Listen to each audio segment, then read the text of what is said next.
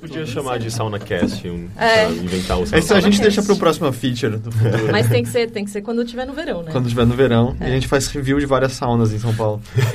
Tem muitas aqui ah, perto, tem eu acho que muitos aqui bastante, perto. Não, é verdade, tem a coisa. Caneca tem, tem umas. Tem uma pelo menos, que é la- Labirintos. Labirintos, que você sabe, né? Essa você conhece bem. Posso dizer que Por eu que, já que é labirinto? A é, experiência tipo, em se loco. perca lá dentro? Se perca Ah, dentro de si isso mesmo. era uma boa definição, porque tinha, tinha o bar, que, que daí, tipo, é meio que já tinha umas saunas davam pro bar, tipo, o, o banheiro, né? Tipo, lo- a ducha...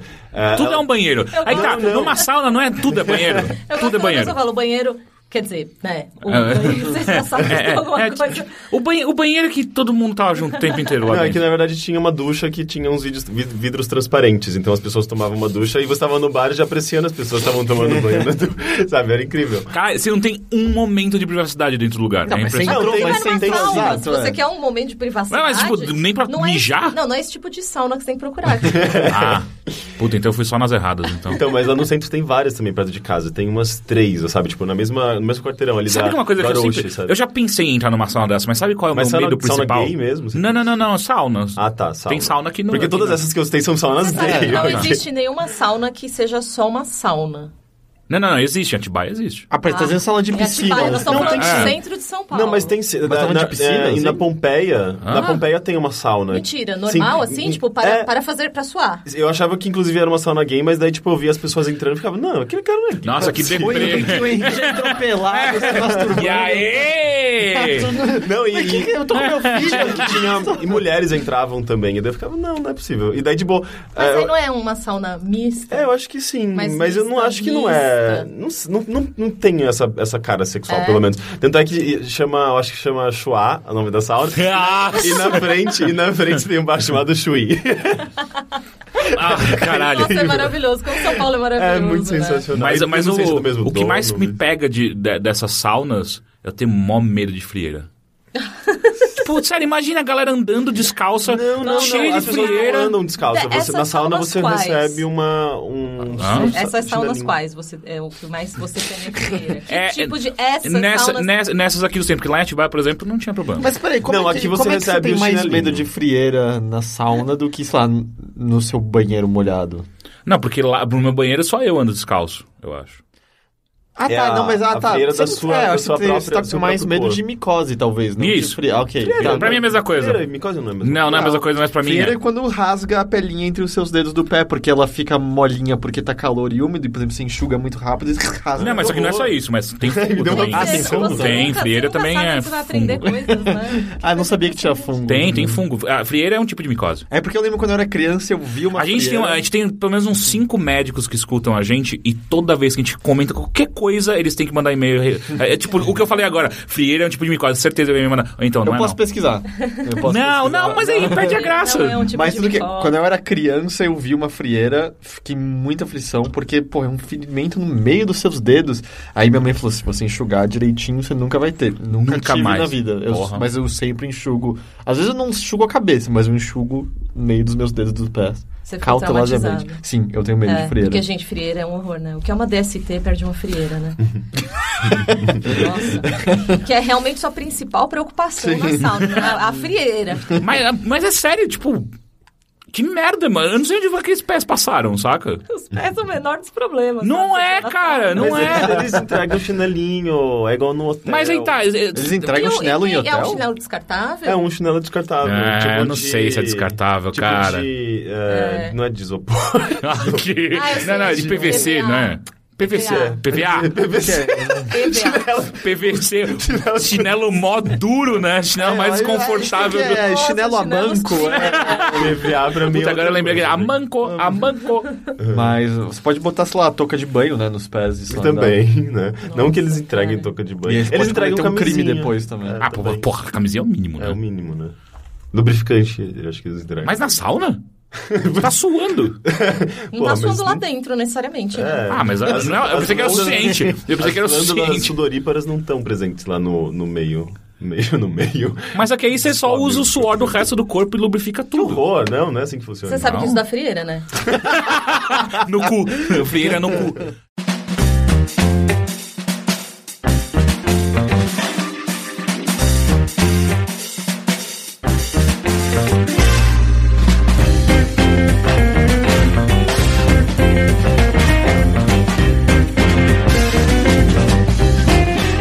Qual uma freira no cu, chega o Bilheteria, o nosso podcast de entrevistas e cultura do Overloader.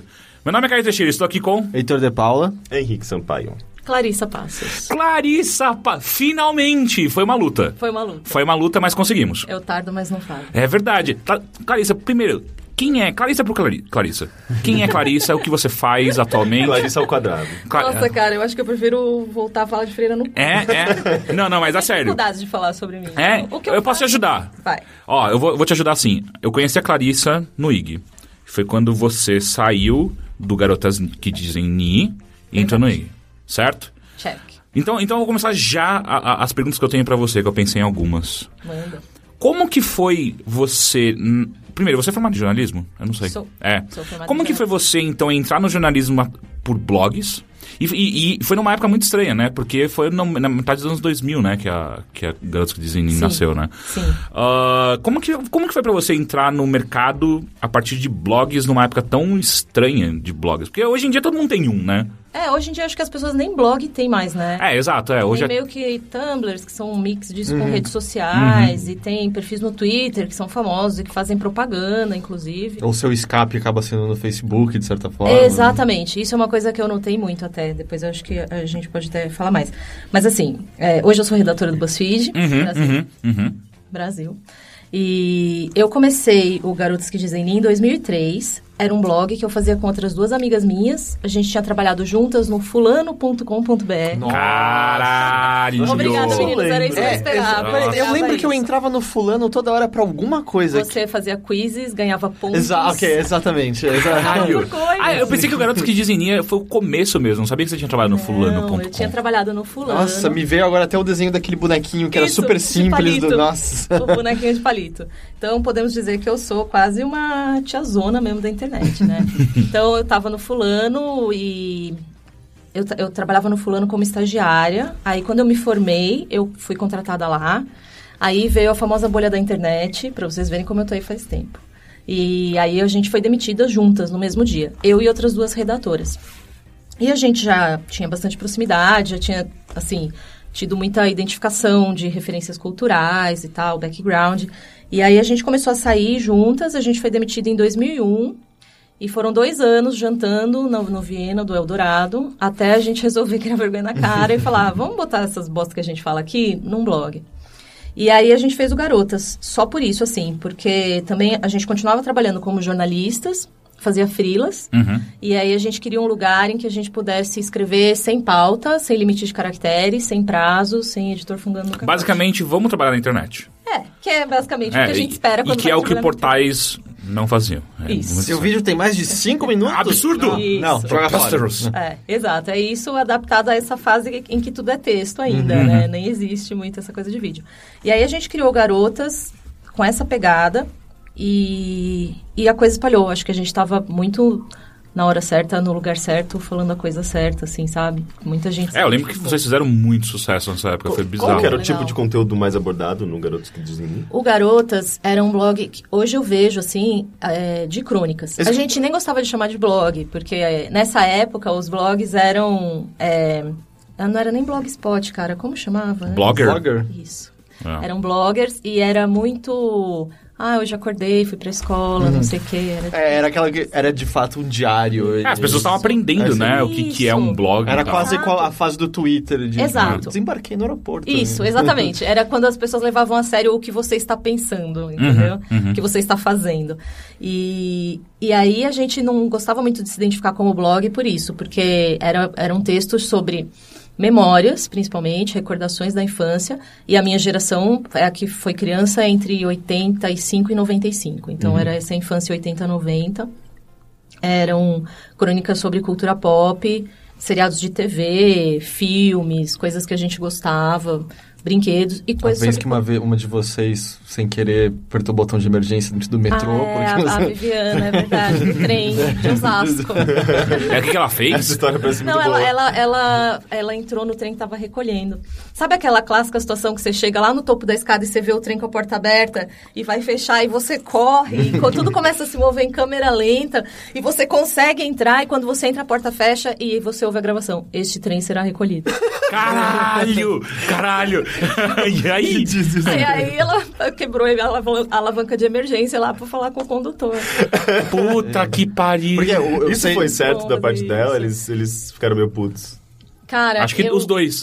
É, eu acho que ela já tava no trem, não dava pra piorar, né? Porque isso, eu cheguei até a, a única vez que eu te vi no IG, porque a gente ficava isolado no, no, no porão lá no, no Verdade. Foi porque eu tenho o livro que vocês publicaram depois com coisas. Ó, ó, Eu- Não, ó. então, eu acho, se eu me lembro bem, ele está autografado por você na minha casa, porque eu fiz faculdade com a Ana Agostinho, que é a irmã, Ah, é da, a irmã da Vivi. E aí fala que falou, não, elas estão lançando o livro. E aí eu fui no lançamento, Que foi legal. ali no, no- No na Paulista, Nacional. no Conjunto Nacional. É. Na Livraria E- Cultura do Conjunto Por isso que Nacional, eu conheço, exatamente. eu tenho lá até hoje. Ah, eu não sabia. Quando eu falei que ela tava chamando ela, você nunca falou dessa Não, eu- história. é que eu contei isso na sua frente quando a gente se encontrou no IG, quando a gente tava fazendo o exame médico. É verdade. Eu tenho o exato oposto da sua boa memória. Ok. É... Enfim, e aí vocês lançaram um livro também, que daí era o que, foi uma reunião dos contos que vocês tinham Exato, publicado exato. já. A gente tinha, aí a gente começou a fazer essas crônicas no Garotas, olhando de hoje, dá pra ver que eram bem crônicas mesmo, sobre basicamente passado, cotidiano e cultura pop. Uhum. E nós três escrevíamos. A gente começou com uma frequência de publicação insana, que era um texto de cada uma de nós por dia. Caralho! É. Caralho! Pois é. Quanta menino, de pauta, novo. cara. De novo, é exatamente o sound effect que eu esperava. Gente, mas é, é, às, vezes, às vezes é meio difícil a gente pensar numa coisa meio fora da caixinha, né? Tipo, do jornalismo tradicional de... Não, vamos contar uma história tal, encontrar personagem tal. Tipo, vocês faziam isso todos os dias, sabe? Às três. Isso é, É, muito, muito a gente insano. sempre achava alguma coisa pra falar. Tinha muito assunto, né? Na Uhum. época, assunto represado. E aí a gente não gostava dessa comparação com blog, mas só por isso, assim. E bobagem, porque tinha muita gente que fazia blog estilo Meu Querido Diário e que era bom. Sim, que sim, sempre sim. bom. Mas enfim, a gente fez isso por um tempo. E aí a gente saiu na coluna do Ricardo Feltrin, que na época fazia Ops na Folha. E ele devia ter, assim, ele devia concentrar 50% dos leitores da internet brasileira. Que era internet moleque, internet arte, né? No Era gostoso ainda, né? Quando no- né? todos os comentários não eram só pra xingar você. Isso, exatamente. Mas a coisa, eu sinto que a coisa realmente pré-redes sociais era muito mais verticalizada. Você tinha grandes colunistas que escreviam para bastante gente. Não tinha como você promover seu próprio conteúdo. O Feltrin até virou nosso padrinho informal, assim, porque ele deu um link sobre o Garotas no, no rodapé da coluna dele, assim. Falando, ah, li esse blog aqui, gostei, não sei o que, dessas meninas. E aí a audiência, da noite pro dia, assim, explodiu, tipo, sei lá, 30 vezes. Porque antes, Caralho. né, quem entrava era nosso amigo, nossa mãe, a Ana Agostinho, pessoal da família e tal. É, e aí a gente começou a ter realmente uma base de leitores. A partir disso, rolou Coluna na Época, que aí também trocou a diretoria da revista Época, naquele, naquela época. E o diretor novo chamou a gente para assinar uma coluna de humor de uma página semanal na revista. Isso pra gente foi muito legal. Primeiro, porque começou a render grana. E segundo, porque foi uma forma da gente preservar nosso projeto pessoal do jeito que a gente queria, sem pauta, sem não sei o quê, ao mesmo tempo em que a gente criava um braço dele que eh, podia ser capitalizado. Uhum. E a partir disso também rolou o livro, onde a gente reuniu as melhores crônicas, assim, reeditou algumas coisas e colocou. Depois disso, ainda surgiu uma parceria com o IG. Ah, é, eu lembro que daí o blog foi pro IG e depois de um tempo você foi pro IG. O IG foi, um foi, foi, foi, foi fagocitando vocês. É, na verdade, acho que sim. É, é. Foi mais ou menos isso. Mas o Garotas foi incrível, cara. O Garotas foi o meu grande cartão de visitas, assim, na vida até hoje. Porque todas essas coisas se deram a partir daquilo. E foi um negócio que nunca deu... Até a nossa parceria com o IG, onde eles passaram a pagar um FII mensal, que era uma época que exist... era uma época em que isso existia, esse tipo de negócio. Sim, é a eu época nem sei que- se existe. Não, não ainda. existe. Não. É, foi o que eu imaginei. A gente não queria botar banner de jeito nenhum no Garotas, porque a gente tratava como um filho mesmo, saca? Não queria ficar colando adesivo nele, não. Eu, eu a quero gente- colar adesivos nos meus filhos. É, não, nada contra, nada contríssimo. Acho legal. Teve várias Hoje em vezes que dia, eu cheguei, Bernardo tava coberto de cabeça ao rabo. Ao rabo, cheio de, de adesivo. É, isso, eu acho que hoje o modelo de negócio é outro, mas naquela época a gente não queria fazer isso e a gente conseguiu, de, de certa forma, ter alguma grana a partir do Garotas. Isso é muito foda, né? Isso foi muito legal, cara. E o Garotas virou cartão de visita pra sempre pra mim. E quando ele morreu? O Garotas começou em 2003 e morreu em 2009, acho. Durou bastante, Durou bastante, né? né? Seis anos Seis de anos. blog. E morreu porque exatamente. vocês queriam fazer outras coisas. É, morreu porque, assim como ele começou porque a gente tava, tinha vontade de escrever, morreu porque a gente não tinha mais vontade de escrever naquele formato, daquele jeito, naquele esquema. Entendo. E E aí, aí, tá arquivado ainda? Tá, tá... Então, eu tenho o backup. Na verdade, é o seguinte: quando a gente migrou pro IG, aí quando foi. é, a gente rescindiu o contrato e tal, beleza, acabou, acabou. Ficou lá. Aí teve uma hora que foram fazer uma limpa, né, nos ex-parceiros e tal, e foi a- ia ser derrubado, eles fizeram um backup e me deram. E aí eu dei o backup pra Flávia, que é a única das três que é mãe. Então eu falei, bom, se tem alguém que vai saber cuidar desse negócio, né, vou confiar esse negócio à pessoa que é mãe. E aí você olhou, o filho dela tava cheio de adesivo. É, é, é. E um adesivo dela era, era o pendrive colado na testa do Aconteceu filho. uma coisa muito pior. A Flávia, não sei porquê, entregou o disco de backup pra Viviana, que é a pessoa que é mais difícil de organizar. A Viviana, por sua vez, que mora nos Estados Unidos hoje em dia, levou o backup pra um daqueles storage. Uhum, Sabe quando room. sua casa fica pequena e você começa a alugar um bagulho? É uma, com um costume meio gringo, assim, assim. é. E está no container em algum. Caralho. O backup está lá. E é um, que, um pendrive? É um Ah, CD. é um CD, um Já pendrive. pensou? Porque Thread tem um reality show que acho que é Storage Wars. Que são pessoas Que abrem- É, você paga por, por, por, por sei lá, containers abandonados, a pessoa foi presa, o que foi. E aí você compra com tudo que tem dentro e você nunca sabe o que tem. Quando você abre, você vai ver. E aí talvez alguém tenha comprado o Eu disco. espero que a Viviana não seja presa. Né? Ou sim, porque daí vai começar. O, o backup de vocês vai voltar à Vai voltar. à vida, É. sabe? A Ao gente, mercado. e a gente discutiu muitas vezes se a gente gostaria de colocar no ar de novo ou não. Independentemente do fato do backup estar inalcançável nesse momento. Digamos que ele estivesse alcançável. A gente não consegue decidir, assim, porque, cara, em 2003 eu tinha 25 anos. Tem muitas coisas que a gente escreveu lá e que mudou muito, É entendeu? assim, é, tipo, quando eu leio coisas do meu blog quando eu tinha 18, é só Ô, vergonhoso. Não é louco? É, é só tipo, louco. ah, É. eu- primeiro eu escrevo, eu escrevia muito raro, muito errado. Esses dias, eu, Ah. eu, por alguma razão, eu caí num blog antigo que eu tinha, eu ando, do- ando, jogando, ando jogando, depois eu transformei ele num Tumblr, mas eu misturava texto também. Mas assim, tipo, sei lá, 2007, eu acho, sei lá, faz um bom tempo. E, tipo, eu fiquei... Tem algumas coisinhas legais, mas, em geral, é essa sensação de... Nossa, como eu, vou, eu, eu evoluí, sabe? Eu cresci, É. eu aprendi a escrever melhor e até a, a me expressar melhor no texto. E daí, tipo, eu só achei aquilo meio amador. Eu pensei, eu acho que eu preciso apagar isso, sabe? Tirar do ar de alguma forma. Mas, eu- foda-se, deixa lá, Ah, não, sabe? é, não, o blog tá lá. registro, Eu acho que faz mais o choque de você encontrar a sua versão passada, né? De, ah, É. nossa, eu era assim. É. Ok. É que às vezes você se sente meio exposto quando não só você reencontra a sua versão passada, mas a internet inteira pode achar ela também, né? Mas imagina que com Wayback Machine ou em Ah, dá pra. Dá pra, dá ler. dá né? pra ler muita coisa. Até hoje, assim, às vezes algum...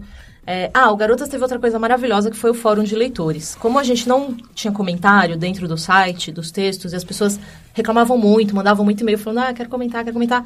E a gente recebia tanta mensagem legal, e aí a gente resolveu dar um jeito de botar as pessoas em contato entre si. É, a gente criou um fórum basicão, PHP, de leitores. E isso aí gerou uma comunidade que foi incrível, que eu vejo muitas dessas pessoas até hoje, muitos dos meus melhores amigos, o meu marido. Ah, era do fórum? Caralho! É, do fórum do Porra, Garotas. garotas, gar- garotas trouxe muita coisa. Trouxe hein? muita coisa da minha vida, gente. Eu não posso. Nossa, eu tenho o maior carinho, assim, por essa história e sempre votei, sempre vou gostar. Mas aí, às vezes, algum leitor do fórum fala, ah, não tem como ler e tal. É, Às vezes eu consigo achar alguma coisa no Wayback. Entendi.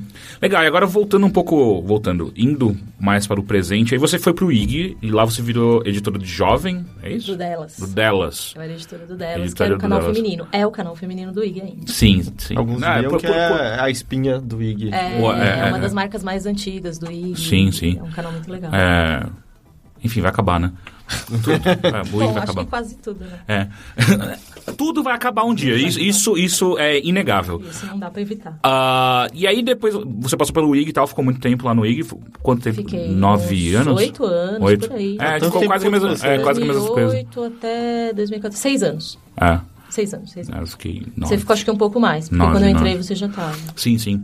Ah, e aí depois você passou pelo IG, que é o formato mais normal e tradicional de Mais jornalismo de internet. É, e de internet ainda, né? Que é a- a- os posts mais rápidos e clickbaits possíveis pra gente conseguir audiência e por aí vai. Que é o exato oposto do, da, do, do Garotas, né? É. Ah, essa mudança fez. Tipo, como que você fez isso? Foi tranquilo pra você? Ok, eu tava escrevendo um bagulho que eu adorava do- da maneira que eu queria, e agora eu tenho que ficar fazendo, fazendo é, é, post do Caetano Veloso parando o carro. É, no Leblon. olha, só não foi... Se fosse esse aí, ia ser louco, cara. Eu teria orgulho de ter isso. Nossa, não é todo ano esse negócio volta. Volta. É, não, ele tem que voltar, É um ele tem que clássico voltar. da internet brasileira. No fim, a Sim. pessoa assinou um Eu gostaria de saber quem foi para parabenizar pessoalmente a pessoa. É, né? Eu, eu acho que ela deve, eu acho que ele já deve ter se jogado de alguma janela. Se fosse eu, estaria orgulhosa. Mas, enfim, o, o, o delas tinha uma proposta um pouco diferente, que era a coisa de jornalismo feminino. Jornalismo feminino era uma coisa que me incomodava em sua essência desde, putz, desde que eu era estudante, porque eu era estudante cabeção que queria trabalhar no caderno de cultura, como metade dos estudantes que entram em jornalismo, né? Que quer fazer caderno, é, quer fazer ilustrada, ver peça, ver filme, falar o que acha e tal. E eu achava jornalismo feminino um negócio um pouco menor. É, quando eu comecei no IG, eu tive a oportunidade de mudar a minha ideia sobre isso. Primeiro porque eu percebi que eu sou uma pessoa que gosto de gosta de ver filme, música, série, ver show. E eu fico muito feliz de não ter que fazer isso profissionalmente. Se eu passasse a ser jornalista cultural, todas essas coisas seriam profissionais para mim. Tem gente que se dá bem com esse esquema e tem gente que não. Acho que é o meu caso. É, então, trabalhando numa outra área, eu consigo manter uma área de hobby na minha vida, que é muito separado. Aí, fora isso, o jornalismo feminino também traz. é, eu comecei a trabalhar em filhos, comportamento e amor e sexo, que são três coisas que, putz, tem muito o que falar de maneira muito legal e tá presente na vida de muitas mulheres. Claro que você tem formas e formas de falar isso. E no IG era sempre uma guerra porque portal funciona pela audiência. Todo mundo funciona pela audiência e a gente tinha que dar clique. Então, muitas vezes você sacrifica ou faz uma abordagem de um tema de uma forma que não era exatamente o que você queria. é, a que você faria se você escrevesse no seu blog. Mas ok, pra mim sempre ficou claro que o Garotas era minha casa na árvore. Uhum. E o IG era meu emprego. E quando você tem um empregador, você tá pautado por aquilo. Ao mesmo tempo, foi um desafio muito legal começar a perceber o que funciona é, em termos de audiência de massa, que é o que hoje a gente fala viral. É, o IG me deu essa primeira noção do que, que é altamente é, atraente para as pessoas. Não só para as pessoas consumirem, mas também para as pessoas compartilharem, assim. Eu acho que isso me ajudou demais no BuzzFeed, assim, depois. Legal, e aí agora a gente chega no BuzzFeed, que é exatamente que é o, o principal. Ah, agora você entrou no, no BuzzFeed, você foi uma da, o começo da equipe do BuzzFeed Brasil, a editora é a Manuela Bahrein, Isso. o Rafael Capanema, Rafael Capanema é redator. redator, junto com você. E aí, hoje vocês têm o Alexandre o, o- o Rico, né? É. Que é ex-Folha, já, já trabalhei com ele, cara, muito legal.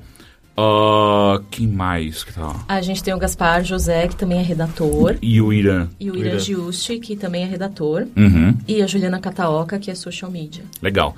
E aí, assim, a, a minha pergunta é pro lado. O BuzzFeed hoje, ele, eh, ele, ele começou lá fora, né? Como quase que um click hole, né? Tipo, ele fazia qualquer porra pra dar muito, muito ah, clique e coisas até questionáveis no começo do. BuzzFeed. Exato. Ele, ele seguia a estrutura já do Huffington Post, né? Ou- Não, Não era não. assim? Não, Não, muito. Na não. verdade, o Jonah, que é o fundador do BuzzFeed, foi o fundador do Huffington. Hum. Ele criou o Huffington quando ele percebeu que o Google era uma grande coisa, a, a grande fonte de audiência dos sites era o Google. Uhum. E você podia fazer conteúdo de referência e ganhar muito em SEO. Uhum. E ele criou um- o Huffington com essa ideia, com isso em mente, com outras pessoas também. E depois, quando ele percebeu que a grande fonte de audiência estava virando para ser compartilhamento em mídias sociais, aí ele bolou um site para funcionar exatamente nisso, que foi o BuzzFeed. Exato. E aí eu, eu acho muito interessante a, a trajetória do BuzzFeed. Eu tô vendo até uma trajetória parecida com o Snapchat. Que começa com uma ferramenta que eu realmente não gosto. Uma ferramenta ou então um, um, Um conteúdo. um conteúdo. Ah, e hoje em dia ele é um dos expoentes do jornalismo no mundo. E esse é um negócio pra mim completamente maluco. É muito insano quando você vê os dados de que o long form do BuzzFeed é super lido quando É. você associa com. É não, mas peraí, não é o post do, do- Dos gatinhos. dos gatinhos. A das lista de gatinhos. É, e a- e a capacidade que o BuzzFeed tem de conseguir traduzir assuntos chatos para coisas interessantes. Às vezes, ah, por exemplo, é, eu, eu- lembro agora de uma notícia do BuzzFeed Brasil que era sobre alguma treta da câmera, não lembro exatamente, foi até o Alexandre que fez. E ele conseguiu explicar um assunto que era denso e difícil com GIFs. e eu achei. Porra, assim, na boa, eu gosto muito de escrever, eu acho que escrita é um negócio incrível, mas cacete, como facilita esses, esses GIFs aqui no meio, sabe? É, a impressão que eu tenho é que eles basicamente é, pensaram na notícia, na história, sabe, tipo, de como você transmitir isso pela internet na linguagem contemporânea das pessoas, sabe, tipo, é jogar fora muitas das coisas que faz- faziam jornalismo no, no passado e pensando em tudo isso, é, sabe, reimaginando tudo isso para o presente. Faz muito sentido, sabe? Tem muita coisa ali que às vezes é, parece. Você compara, sei lá, um post tradicional do, UOL com um post, post do, do BuzzFeed da mesma história, sei lá, do mesmo, do mesmo tema. É muito diferente, é muito mais fragmentado no BuzzFeed, tem muito mais imagem e tal. E às vezes, eu não sei, a impressão que eu tenho aqui é, tipo, é muito mais acessível, é muito mais prático e muito mais... Tem mais a ver com, sei lá, minha rotina, tem mais a ver Sim. com a maneira como eu consumo a internet, sabe? Sim, É, exatamente. exatamente. Então é, é meio. é, Enquanto isso parece só antigo e quadrado, isso aqui tá um pouco mais. Tem uma tentativa de você tentar modernizar um pouco essa linguagem, sabe? É, o- o- eu acho que o, o principal do BuzzFeed, assim, primeiro é que é exatamente isso. Ele tá se preparando para entregar conteúdo da forma que as pessoas consomem conteúdo. Não adianta você ficar brigando, e isso é uma lição que, assim, lá no IG dá para aprender. Não adianta você ficar brigando, não adianta você achar que você, como editora de comportamento, escrever um, um longo artigo sobre as, as, os desdobramentos da psicanálise junguiana vai interessar um milhão de pessoas. Não vai ter um milhão de visualizações na, na sua matéria. Agora, se você puder fazer um negócio do tipo X motivos que você não. pelos quais é, Jung tinha razão e você não sabia. Hum. Aí você já cria um interesse, talvez a pessoa já vai querer ler, vai querer saber alguma coisa mais a, a respeito daquilo. Mas, de qualquer forma, eu acho que o BuzzFeed está sempre inovando, está sempre em expansão e sempre pensando em entregar conteúdo como as pessoas gostam de consumir. E isso não é só um princípio editorial do BuzzFeed. Eu acho que isso é a grande diferença, assim. É um, é um princípio que rege não só o editorial, mas rege a forma como ó, o user experience deles, a forma como eles desenham o CMS deles, a forma como o layout, eles layoutam os tipos de lista, eles criam os formatos de post, sempre pensando nisso, entendeu? Por isso que Porra, mas o layout é feio pra cacete, hein? Puta que pariu, que layout feio, meu Deus. Cara, o layout Ele pode é ser usual. tradição, né? É, Ele é muito. Ele, ele é usual, mas meu Deus, É. aquilo é horrível. Ah, é um brancão, né? É, exato, exato, é bizarríssimo. É, praticamente mesmo desde quando que surgiu? Desde, 2009? desde sempre, né? É, eu acho ele que é 2009. sempre igual. né? Acho que é uma tradição. Não sei se eles.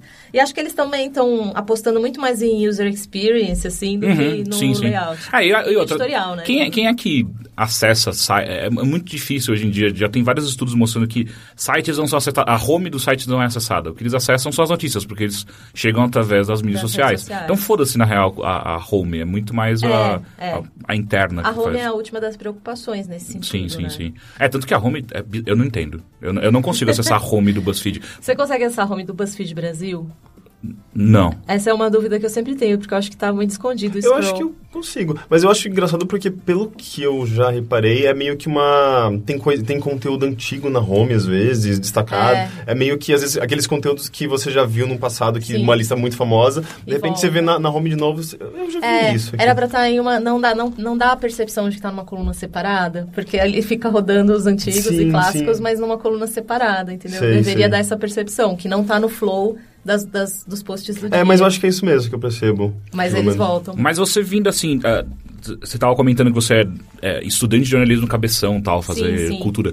Quando você olha e- e o, o conteúdo que vocês produzem, que é basicamente a maior parte listas, e é 15 coisas que você não deveria esquecer, sei lá. Sim. Ah, como é que você olha para sua o que você queria fazer e o que você está fazendo hoje? Ah, bom. Tipo, tem a parte do... Isso é um trabalho. É. Eu entendo. É, que Mas- é, é um, era um trabalho no IG, é um trabalho no BuzzFeed. Sim. E eu fico feliz quando eu consigo fazer, é, quando, digamos assim, que a bolinha do trabalho e a bolinha da minha pessoa, Uhum. da- das minhas preferências pessoais se encontra e fica uma intersecção entre elas, entre essas duas áreas, assim, o máximo possível. Mas não tanto, porque eu também não gosto muito de virar o meu trabalho, assim, Uhum, uhum. totalmente. Quando tem essa intersecção e você consegue fazer coisas legais, que você, puta, curtiu fazer, que você dá risada quando você relê, entendeu? Eu acho que isso já tá bom. É. Se eu tiver que fazer uma lista é, que é muito mais fácil de fazer e que... Porque você também pega...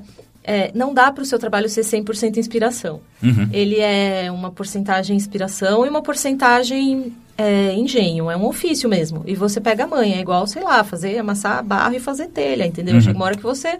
Sua mão vai sozinha, você consegue fazer mais ou menos uma coisa. E é legal você manter sempre, claro, a inovação. Então, de cada 10 posts que eu faço, seis me deixam muito satisfeita.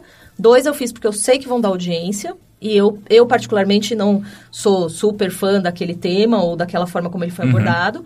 E dois, eu fico tipo, caralho, eu queria enquadrar. Mas é que a minha pergunta é mais pro lado de... Você tinha, você veio de, pelo menos tinha uma visão de jornalismo tradicional. Ah, sim, sim. E aí agora você faz algo que é, É. cada vez menos, menos escrita de fato e mais imagens e como a Sim, gente a- muito agradar. Mas sabe por quê? Quando você envelhece, não que eu seja uma velha caquética, mas quanto mais velha você fica, menos preconceito você tem. Uhum. Eu era uma estudante de jornalismo cabeção extremamente preconceituosa. Uhum. Extremamente. Hoje, eu ia ser o tipo daquelas pessoas, se eu não tivesse mudado ao longo desse tempo, eu ia ser o tipo de pessoa que critica funk porque acha que é uma arte menor, entendeu? Uhum. Eu ia ser o tipo de pessoa que acha que se você ouve sertanejo, significa que você é menos é, preparado, menos inteligente, men- é, menos importante, pior do que eu, entendeu?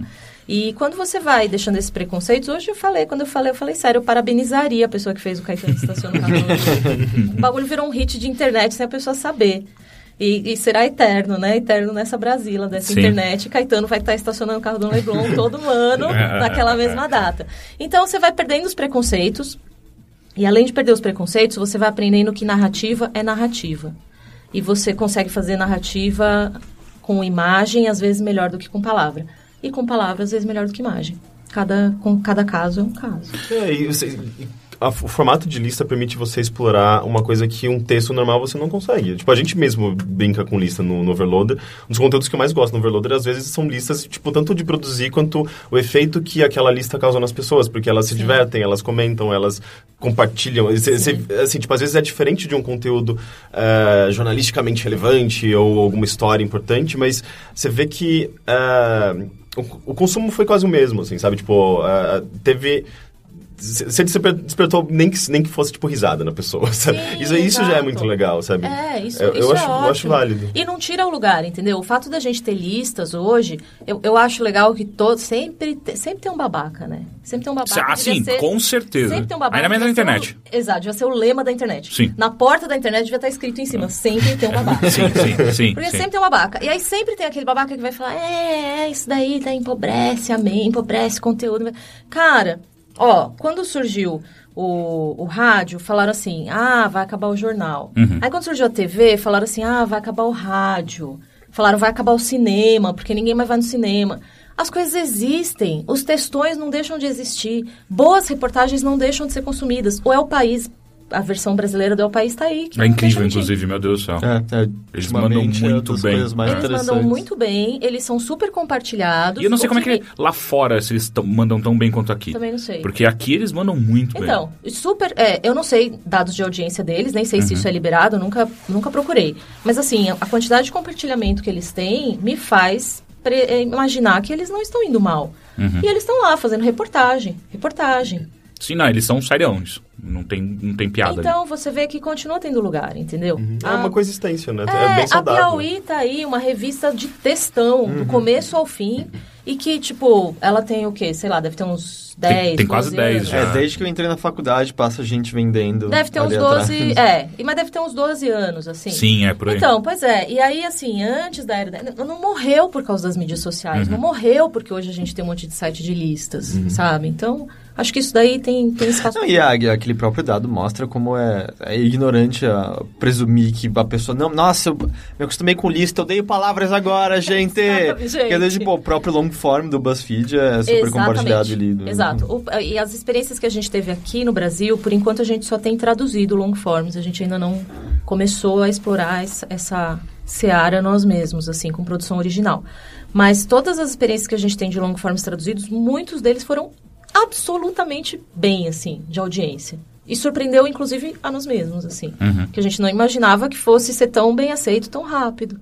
Então, cara, eu acho que não tem, sabe? Eu acho que é meio desculpa esse negócio. É claro que novos formatos entram em conflito com velhos. O mundo é feito disso, de coisas novas entrando em conflito com velhas coisas. Mas desse, desse conflito, desse choque aí, surgem coisas legais. Um influencia o outro, um... E tem coisa ruim no textão, como tem coisa ruim nas listas. Não dá pra você... É, eu acho que a pior coisa que o BuzzFeed fez é que ele, ele colocou esses germes é, de, de lista em quem não deveria. Então é tipo, ó, você vê a Folha tentando fazer lista, é só vergonhoso. É tipo, ah, essa lista apareceu há 10 anos atrás no BuzzFeed já, sabe? Por que você tá tentando É. fazer essa porra agora? Então, isso é uma coisa que a gente também observa, assim, e que a gente... Estamos lá, né? Só olhando. Porque a- mui- quando a gente começou a fazer news aqui no, no Brasil, fazer notícias, quando foi com a contratação do Alexandre Rico, que é repórter do BuzzFeed News Brasil. É, as primeiras coisas que a gente publicou de notícia mesmo, apesar de estar num, é, dentro do BuzzFeed, apesar de estar muito ilustrado, apesar de estar naquele esquema, dentro daquele CMS, daquele tipo de empacotamento, é, a gente recebeu bastante estranhamento, percebeu bastante estranhamento. Teve bastante feedback de gente falando, ah, volta a fazer lista, pô, deixa a notícia pros jornais, esse tipo de postura. Uhum. Mas, assim, sei lá, duas, três semanas depois, hoje isso não acontece mais. E eu acho que é muito mais difícil, talvez, para os jornais tradicionais e para os veículos de mídia tradicionais, mesmo portais como o UOL, conseguir entrar na seara do- da brincadeira sem ser achincalhado. Foi, é- acho que é mais difícil para eles do que para a gente foi entrar na seara da- das coisas O sérias, do dito oposto é mais- sério, Uhum. sem, sem ser achincalhado. É, só você vê atores de comédia indo pra drama e ficam ótimos. E agora tenta botar um ator de drama numa comédia e sempre fica meio. É, você não sabe. Você não tem time de comédia, não, cara. Exato, é, talvez, talvez essa seja uma excelente Ah. comparação. Ah, e, e é engraçado, tipo, a gente tem duas listas que eu fiz. Tem uma lista de GIFs do GTA V e tem uma lista que foi muito besta, que tipo de uma ideia minha, que mas que foi muito bem recebida. Tipo, eram uns dias muito quentes, muito quentes. E tipo, eu falei, meu, o que que eu, eu não consigo nem trabalhar, sabe? Tá quente demais. Daí, tipo, eu tive a ideia de, de fazer, fazer uma compilação de fases de gelo de jogos. E, tipo, tá aqui 20 imagens de fases de gelo pra você se refrescar nesses dias quentes, sabe? E assim, eu me diverti fazendo aquilo. Eu, eu, e olha que eu tava, tipo, uma, uma época meio deprimente da minha vida. E, tipo, por alguma razão veio um humor, sabe? Eu consegui me expressar de uma maneira que eu raramente me expresso através do humor. E as pessoas adoraram aquilo, sabe? Assim como elas gostaram também da, do GTA. E, e é mó legal isso, sabe? Tipo, às vezes é... é- é- o jornalista quer fazer isso. É, não é. Até pra fugir um pouco daquele peso da seriedade, A sabe? gente tava rindo muito, foi acho que o Brasil Post, talvez, que fez a postagem do pá cair no chão e faz barulho Sim. do Puta, começo e do... a gente- ah, meu do Deus. Smells Like Teen Spirit, não sei se Eu você ouviu. vi. Tipo, a pá cai no chão e faz tipo... Tan, Cam, cam, E a, Sério? só que texto... E no tom perfeito. Perfeito, Tanto perfeito. que os caras colocaram a música em cima e quando ele faz o tan, taran, é a música. É a E o música. texto começa assim, correndo o risco de entrar para a seleção de grandes textos jornalísticos do Brasil, que acho que é um Tumblr que É compila tudo. Do Grandes Manchetes. Brasileiro. A gente teve que... E aí, tipo, o cara meio que fazer, sendo apologista, assim, de... A gente teve que colocar, porque como você vai ignorar esse É, grande não dá- não e dá. eu- o engraçado é que eu comecei a ler pro Teixeira, eu falei, Teixeira, ouve, a, a, lê, ouve essa, o, o- esse título. Aí eu falei alto pra ele, que porra é essa? Aí eu dei play no vídeo e quando eu vi o... Can, can, can, acho que o Teixeira quase caiu no chão de tanto que Caralho! Sim, isso precisa ser noticiado, isso precisa ser mostrado. às pessoas. Como é possível? Mas é muito engraçado que é justamente esse caso, assim. É, claramente a pessoa que escreveu se matou de rir. E tipo, ah, eu quero muito escrever isso, mas vai todo mundo me zoar. E aí fica com a dancinha em volta, assim, tá bom, vocês vão me zoar, vocês vão jogar pedra, mas tá aqui o vídeo engraçado. E é, e é engraçado pra cacete mesmo. É, eu você- acho bom essa liberdade, sabe? Tipo, e, e quando você cria um, um veículo que é baseado nessa liberdade, você pode explorar tanto o lado sério quanto o lado mais, hum- mais humorado, sabe? Tipo, mais bem humorado. Então é, é legal. É uma- É uma qualidade na internet que é necessário, eu acho, pela Sim. a maneira como a internet funciona, sabe? Sim. São pessoas, a gente não é só robozinho. Sim, só... exatamente. E assim, se você considerar que a internet é uma grande, uma grande plataforma de comunicação, Se você, no fim, fez o cara rir, fez o cara compartilhar, o cara te escreveu de volta, falando, faltou tal fase de gelo, você se comunicou, entendeu? Você não tirou o lugar da comunicação do Eduardo Cunha fazendo uma manobra para votar de novo o negócio, entendeu? As pessoas não vão ficar menos indignadas, não vão ler menos essa notícia porque você botou uma lista com fase de gelo. Então, acho essa indignação, assim, meio... Sempre tem um babaca, né? Eu, eu acho que, que, que é, que é sempre tem um babaca e também existe muito. É, um- é um problema que todo jornalista tem, é ego. O ego, Ah, sim, o ego sim. de jornalista é, é estúpido. Ah, e aí, tipo, quando o cara vê, é óbvio, o cara trabalhou que nem um filho da puta pra fazer a cobertura do, do Eduardo Cunha, fazendo essa merda. E aí ele posta a notícia e dá 10 mil cliques. E aí vem a porra de uma lista de. le- Relembre as coisas do- dos anos 80 que você sempre quis ver. casa. 300 milhões de cliques. O cara, o cara fica puto. E é engraçado Ah, que todas as vezes- esferas de jornalismo tem. No, no nosso Sim, sim, caso, e, e alguns outros também, foi quando teve a explosão de youtuber e eram os caras, tipo, ah, esses moleques com 15 anos de idade ganhando milhões, Sim. ninguém aprecia meu texto. Tá, Ah. então para pra ver, por que É, essas pessoas estão então, ganhando essa mas eu acho audiência? que é, aí? eu acho que a primeiro, o primeiro passo é você dominar esse ego aí, né, cara? Porque se você tá achando que. E outra, é, primeiro, se você acha que o, o grande problema é esse, as pessoas veem mais as coisas dos anos 80 do que a sua cobertura do Eduardo Cunha, primeiro você está medindo a importância do seu trabalho pela audiência. E o seu trabalho, às vezes, vai além da audiência. Sim. O cara não está conseguindo reconhecer que, que o que ele faz é mais importante que a audiência, inclusive. Sim. É, é muito mais importante do que isso. Então, precisa... Eu acho que o problema é até mais profundo, porque né? às vezes as próprias, a- as próprias empresas, elas param de medir o sucesso delas pela importância Isso da é um problema. informação e acaba indo Isso é um pro lado problema. do... isso se cria, com isso se cria uma cultura em que o cara realmente vai se achar um bosta porque Sim. não conseguiu 50 mil visualizações na matéria dele que ele passou três semanas fazendo em Brasília, entendeu? Enquanto que o outro lá fez uma lista da fase de gelo e deu um milhão de views. É. Aí também depende muito, né? Se o veículo, a base do veículo é clique, é audiência, é, eu acho que o BuzzFeed faz isso, faz isso né? Tenta equilibrar o, o conteúdo que é o long form, o conteúdo que é mais... é, um trabalho mais elaborado de texto com a lista que vai, dar, às vezes, dar mais clique do que o trabalho de texto e você cria esse equilíbrio, né? A gente Mas- pode começar um equilíbrio na lista, do tipo, assim, ah, essa fase de gelo era muito difícil, você morria e tentava de novo. Tal qual Eduardo Cunha com a lei sobre... Você faz o gancho, né? Eu, eu gostaria muito de ver esse post da fase de gelo. Eu tô muitíssimo é- curiosa é- é bem agora. legal. Não, quando a o gente meu terminar mais- aqui vai ser a primeira Eu, coisa. na o verdade, favorito ainda é do GTA. É isso que eu falei, eu gosto mais dos É, GIFs do, do GTA, porque- Mas é que fase de gelo. Essa é uma, é uma, é uma, é uma expressão tão bonita, fase de gelo, não é? É uma coisa muito de videogame, não existe é, igual, é de videogame, é igual soltar poder. Ninguém solta poder na vida real, né? É uma sintaxe específica de Soltar videogame. poder. é Eu lembro que tem uma vez eh, a gente, eu tava jogando com uns amigos meu, meus e eh, teve uma frase muito surreal, assim, que ficou muito marcada. Como que era? Eh, ah, a gente tava jogando Infamous, que é um jogo no, que o personagem tem poder de eletricidade e tal. E daí ele pegava, não sei se ele coletava umas coisas de eletricidade. E daí eh, eles falaram, eh, mas energia é vida? Porque, tipo. porque, tipo, a gente queria saber se a gente pegasse energia energia. dá a gente- Peraí, peraí. vida É, você dava mais vida pro Ah, personagem. e, A gente ficou, o energia correto, é vida? é, o É, correto, muito o correto dessa, dessa cena é energia, é vida. E a gente ria, era muito, uma frase muito filosófica. Mas é Nossa, muito eu boa. Energia, é muito boa. É, é igual soltar poder pra ele. Isso, isso da vida. É lindo, gente. Lindo. Mas uma coisa que eu quero saber é, ah, existe alguma diferença de linha editorial do BuzzFeed QG pro Brasil? Eu acho que tem, na verdade. Ah, desculpa, só encerrando o que a gente estava falando bem. antes, é que esse lance que você falou, de repente o BuzzFeed é, acaba equilibrando as duas coisas. E, e o que você estava falando antes dos veículos medirem por audiência Uhum. o próprio prestígio. É, aí acho que é uma coisa que talvez esbarre em modelo de negócio. Uhum. Que, obviamente, é uma coisa da qual eu não entendo nada, mas trabalhando nesse, nesse, nessa área há tanto tempo, eu imagino que é claro que as pessoas, o veículos, tem veículos que se sustentam por anúncio, a maioria deles. E aí se você vende anúncio por clique e você não consegue valorizar o seu produto e, e vender ele como uma coisa além de tantos milhões de cliques de unique visitors ou de page views por mês, você tá enrascado, cara. Sim, ainda mais hoje em dia, né? Ainda mais quando você tem um BuzzFeed.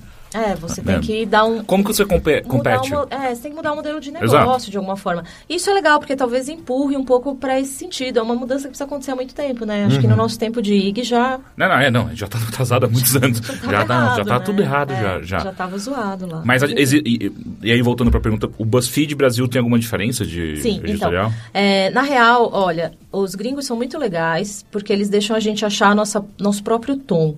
Uhum. Existem algumas regras, alguns guidelines que são compartilhados com todo mundo que entra.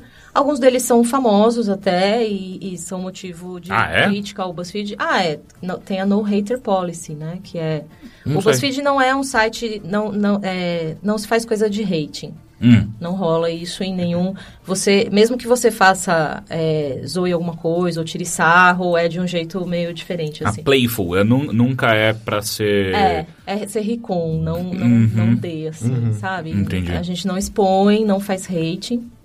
É até pra não gerar muita brecha, né? Tipo, de coisas É. meio polêmicas e às vezes desnecessariamente polêmicas, porque ainda mais que vai pra esse lado do humor, você pode muito bem ser preconceituoso, às vezes, sem Exato, perceber, né? exatamente. Então essa é uma coisa. É, mas eu, ao mesmo Essa tempo eu, eu entendo por que que essa política, por exemplo, ela é criticada. Sim. Porque, é, você é um veículo de imprensa. Às vezes É, o, o mas- seu trabalho é, de fato, apontar o Então, problema. não, mas uma coisa é apontar o problema ou tomar posição. Isso é uma coisa que o BuzzFeed nunca deixa de fazer. Uhum. Mas outra coisa é ser incitar ódio. Uhum. Ah, não, tá, tudo bem. São Tipo, você não vai falar que o Eduardo Cunha tá errado porque ele é um cuzão. Você vai dizer que ele tá. Você não concorda com o ponto dele, porque as Você medidas que ele está vai tomando. colocar não várias coisas, é, e de formas diferentes, assim. Acho que uma, uma das tretas históricas, assim, que é bem conhecida, é do BuzzFeed com o Gawker, né? Na gringa. Hum, sim. O BuzzFeed, o Gawker é tipo, nossa, o Gawker, cara, só... o Gawker é foda.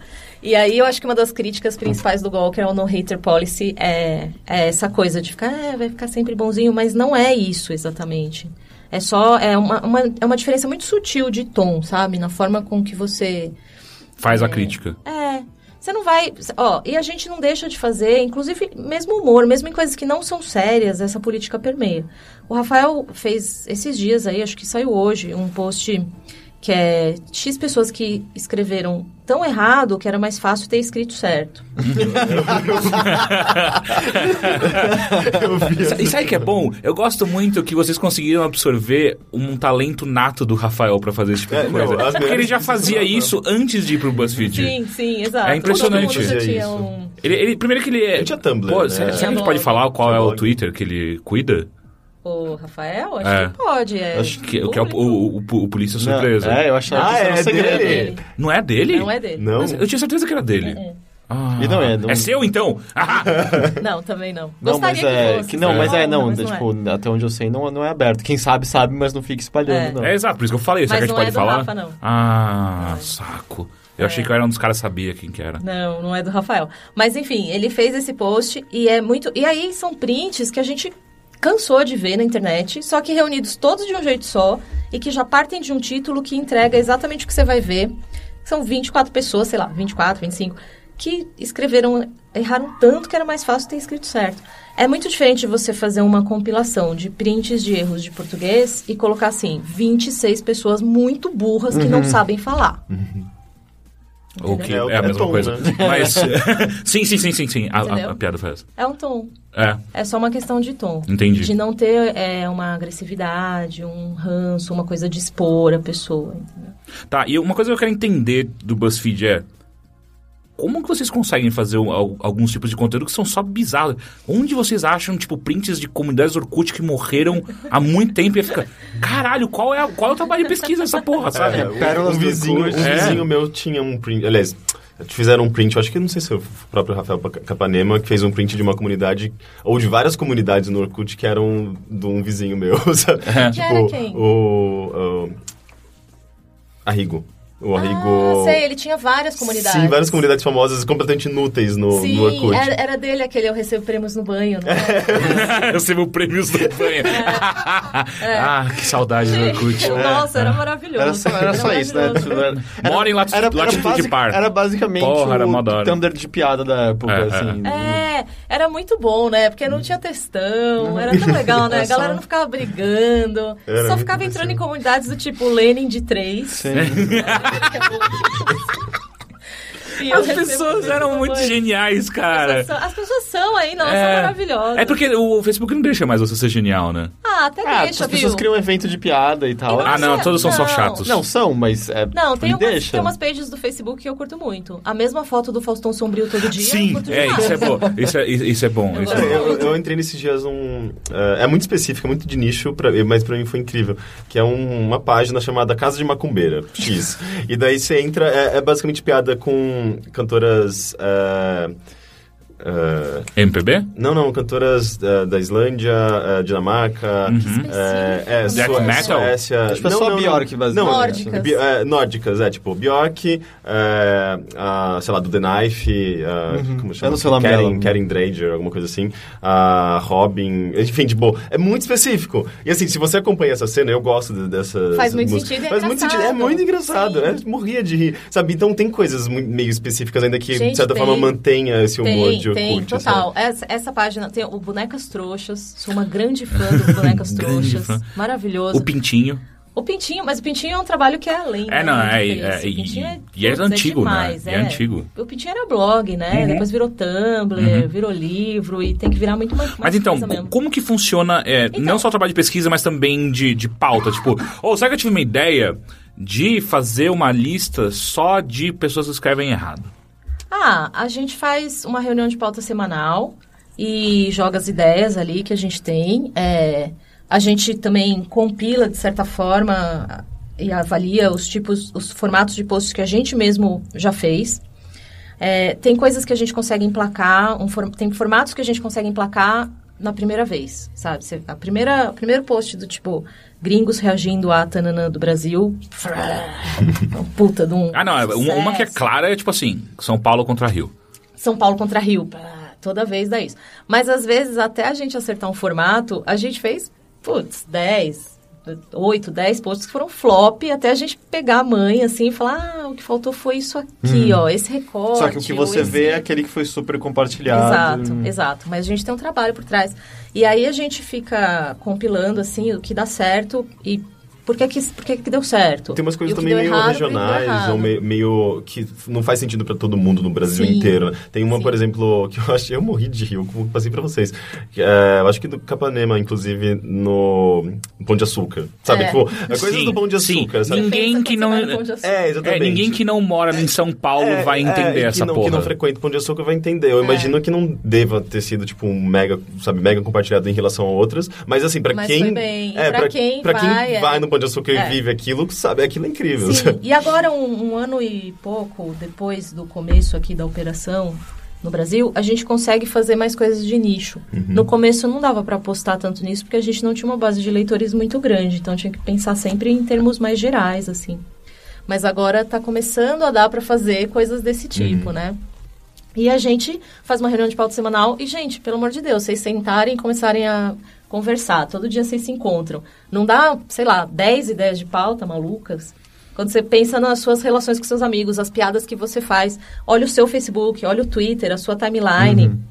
É, Sai, sai um pouco daí, É impressionante. acho. É, é muita pauta que vocês fazem, muitas são, caralho, da onde surgiu essa porra, Sim. cara? Ah, porque sai, sai justamente dessas coisas, É, assim, o- o sabe? Pão de Açúcar. É tipo da com- da- da você vai rotina. lá, Mas, é, mas é, que é, um- é- é- é tão específico, é tão. É tão. É, é- é- é um recorte tão. é, sei lá, é, é bizarro. Eu, eu fiquei assim, embasbacado quando eu vi esse post. Caralho, sim, todo mundo já pensou nisso, mas ninguém nunca colocou num papel isso. Pensou em falar sobre Não, mas isso. é, geralmente tem é, pessoas que trabalham com humor, por exemplo. Tem essa coisa de anotar sempre, nunca ter um caderninho, de anotar coisas do cotidiano. Sim, às vezes você fica É, lembrando coisas. O, o Carlos Strupix, que participou do, do podcast, né? Ele... É, é muito comum, assim, sei lá, eu encontro ele num dia, ele tá falando de alguma coisa, do, sei lá, dos, dos ursinhos carinhosos, uma, alguma besteira que ele pensou na hora. E no próximo vídeo. vídeo tá lá, tá presente, sabe? Tipo, vem da- das piadas com os exato, amigos, das exato. conversas. Eu acho que então- quem me segue no Facebook ou no Twitter vê. Porque volta e meia eu, tô, eu boto uma foto ou tô pesquisando para outro post, acho uma foto do Tony Ramos nu, numa propaganda de lingerie dos anos 80. Aí eu posto aquilo, aí um monte de gente. pá, Puta que pariu. nossa, Pra, pra essa próxima foto. pauta feita. Aí eu vou falar, nossa, vou fazer um negócio, sei lá, só essa não dá, mas de repente vou fazer. É, Como as propagandas a eram cele- loucas. É, como as propagandas eram loucas antigamente, ou as celebridades de hoje do jeito que você nunca viu, ou casais de 50 fotos do Tony celebridade que Ramos você de cueca. nu, nu, em pelo. Então essas coisas são Literalmente, É, muito pelo. pelo. muito, Muito pelo. especialmente pelo, mais pelo do que números, né, se for ver. Mas é, é meio que aí, do dia a dia, assim, sabe? E a gente vai achando o nosso tom. Nesse sentido, a redação da gringa, apesar da gente ter os guidelines, o que, o que é ótimo, na verdade, porque é uma base de onde você partir e é um direcionamento para você não se perder. Mas a gente tem bastante liberdade para encontrar um certo uma cara brasileira assim sabe Uhum, tem coisas que a gente sabe que funcionam aqui e que não funcionam fora e tem uma coisa que o brasileiro ama e que eu, é, eu sempre tem um babaca né que fala ah brasileiro nunca quando eu falo brasileiro eu estou me incluindo que é a esculhambação Uhum. a esculhambação é o forte do Brasil, assim. Então, toda vez que a gente faz alguma coisa nessa pegada, funciona muito bem. A gente ainda não achou, por exemplo, é, um caminho... é, aqui as pessoas gostam das celebridades de um jeito um pouco diferente. Na gringa tem, não sei se vocês já repararam, tem muito post assim, X vezes em que a Taylor Swift foi perfeita, X vezes em que fulana foi Hum, maravilhosa. sim, sim. É, eu- E aqui que eu nunca deu gosto. certo, É. nunca deu certo fazer um post assim. Tem, tem que ser assim, 10 vezes que a Suzana Vieira foi uma completa maluca. Dez vezes em que a Suzana Vieira sambou na cara da sociedade. Ah? Eu- eu- você talvez eu não funcione no BuzzFeed. Ah, Mas isso é porque é já um ano, né? É. Prática, a gente vai se acertando, você vai Aham. pegando a manha. Mas é, é. E sabe essa coisa que a gente tem aqui de, tipo, de gostar, mas na verdade não é que você é fã, é que você acha engraçado, sabe? Tipo, eu amo a Suzana Vieira. Oh, não, ela é louca. Sim. Mas eu amo a Suzana Vieira, gente. Não dá pra não ver as coisas que ela fala, que, que doida maravilhosa. Então é mais nesse sentido, sabe? Do que. é, Acho que, claro, tem personalidades aqui que a gente ama meio que incondicionalmente, assim. Mas aqui o dissenso é muito maior, eu acho, do que essa massificação, assim, sabe? Tipo, fulano é perfeita. Nunca isso aqui deu certo, né? Nunca. Uhum. Nunca teve uma... Um ídolo pop, uma, uma Unanimidade. singer que fosse unanimidade, sabe? Uma Lady Di que... é, não existe isso aqui. Isso é. Então, essa é uma coisa que a gente nunca pode copiar da gringa, entendeu? Saquei. E uma coisa que eu acho muito interessante que, o- que a gringa tem feito e que tá cada vez mais legal são os vídeos. Ah, sim. E vocês não olham pra isso e falam, ah, a gente vai ter que ir pra esse lado aí, né? Uou. Foi isso? Bati- eu bati na mesa. assim. A mesa, a mesa tá Sério? Você É, bateu? é. Isso Não, não, a, me- a Ah, mesa não, só se ajeitou. É, relaxa. tá, tá. Ign- Ignorem a mesa. É, então, vídeos é, é uma coisa que o BuzzFeed tem feito bastante, tem dado bastante ênfase, assim, apostado bastante nisso, mas a gente ainda não tem estrutura para fazer aqui. Uhum. A gente fez uma experiência aqui, uma, uma coisa deles que foi gravada aqui, que foi dos brasileiros experimentando, Experimentando. os snacks Sim. gringos. Horríveis. Sim, sim, a maioria são. Sofríveis. É muito Porque doce. Aquelas, aquelas coisas de sal, de Tudo, tudo e com tal. muita pimenta ou muito sal, ou muito doce É. e tudo zoado. Mas enfim, foi contratado um cara que veio captar e fazer as imagens aqui, mas depois isso tudo foi mandado pra lá, editaram lá e tudo. Então aqui a gente não tem a estrutura ainda, saca? Mas já temos várias ideias. Então, então é, é, é algo que vocês querem fazer também aqui. Eu acho que vai ser um curso meio natural, assim, porque geralmente o que eles começam fazendo lá, depois vai se replicando nas filiais, né? que agora- Tá, e a última coisa pra gente fechar esse assunto de BuzzFeed. Você tem algum post e fala assim, caralho, isso é. A gente, a gente não consegue superar isso. Esse aqui é o, é o top. Não necessariamente de audiência, mas.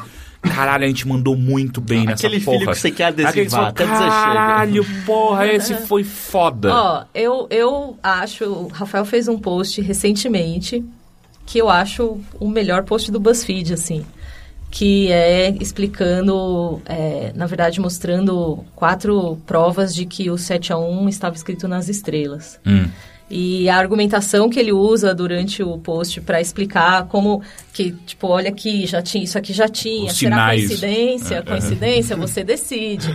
É, mas assim, é só lendo para ver. Para mim, esse é o melhor post do BuzzFeed Brasil até hoje. E o mais famoso? De audiência, Sim, sim, diz? sim, sim. O post de maior audiência é um post meu sobre como a vida era louca no Brasil nos anos 80 e 90. Hum, eu acho que Caralho, eu já é, vi. é, esse daí foi muito compartilhado. É, eu acho que eu vi. Apareceu muitas vezes na minha timeline. Apareceu, é, é, ele é. foi muito compartilhado. E, esse- e deu a maior audiência também. E que é basicamente qualquer pessoa que viveu nos anos 80 e 90 que sabe que vende um, um chocolate Uhum. em forma de cigarro, com uma criança fumando na caixa. Hoje é engraçado, sim, né? Mas- Sim, sim. A gente ainda Saca? fingia que tava É, é, fumando é. ele antes de É, comer. Exato, aí fazia assim e mordia, né? Porque aí ia acabando seu cigarro. Sim, sim, Então, sim. qualquer pessoa que via isso, que via a propaganda da, da seiva de alfazema, que aparece a mãe e uma criança nuas fazendo assim. Eu vi isso. Caralho, eu não, não lembro disso. Mano! E aí eu acho que isso daí pegou muito, porque quem é dessa época lembrou de algumas coisas, não de tudo, e quem não é dessa época falou. Caralho, o que, que tá Que- acontecendo? Como Eu vocês estão vivos? É, é- é a mesma coisa quando a gente volta e vê, sei lá, o programa o antigo da Xuxa e... Sim. Como é que eu não reparava na Sim. roupa dela? Do tipo, Meu, como é que meus pais Deus. achavam Hoje eu disso? assisto no Viva, ou quando tinha Globo de Ouro, não sei se ainda tá passando no Viva, aí a Xuxa vai cantar Hilarie. A polpinha da bunda dela tá aparecendo. a É. polpinha está aparecendo. E aí, por isso você vai ver tá, o quadro da TV Pirata, que eles tentando fazer o filho no programa da Xuxa e todo o pai o porteiro querem, vamos no programa da Xuxa. E, é ok, faz muito sentido mesmo hoje em dia, Faz. mas como que a gente não, Não, e, reparava? e, né? assim, sei lá, eu lembro de uma história de quando eu tava na casa de uns primos meus em, em, em- em Paraná e a gente tentou.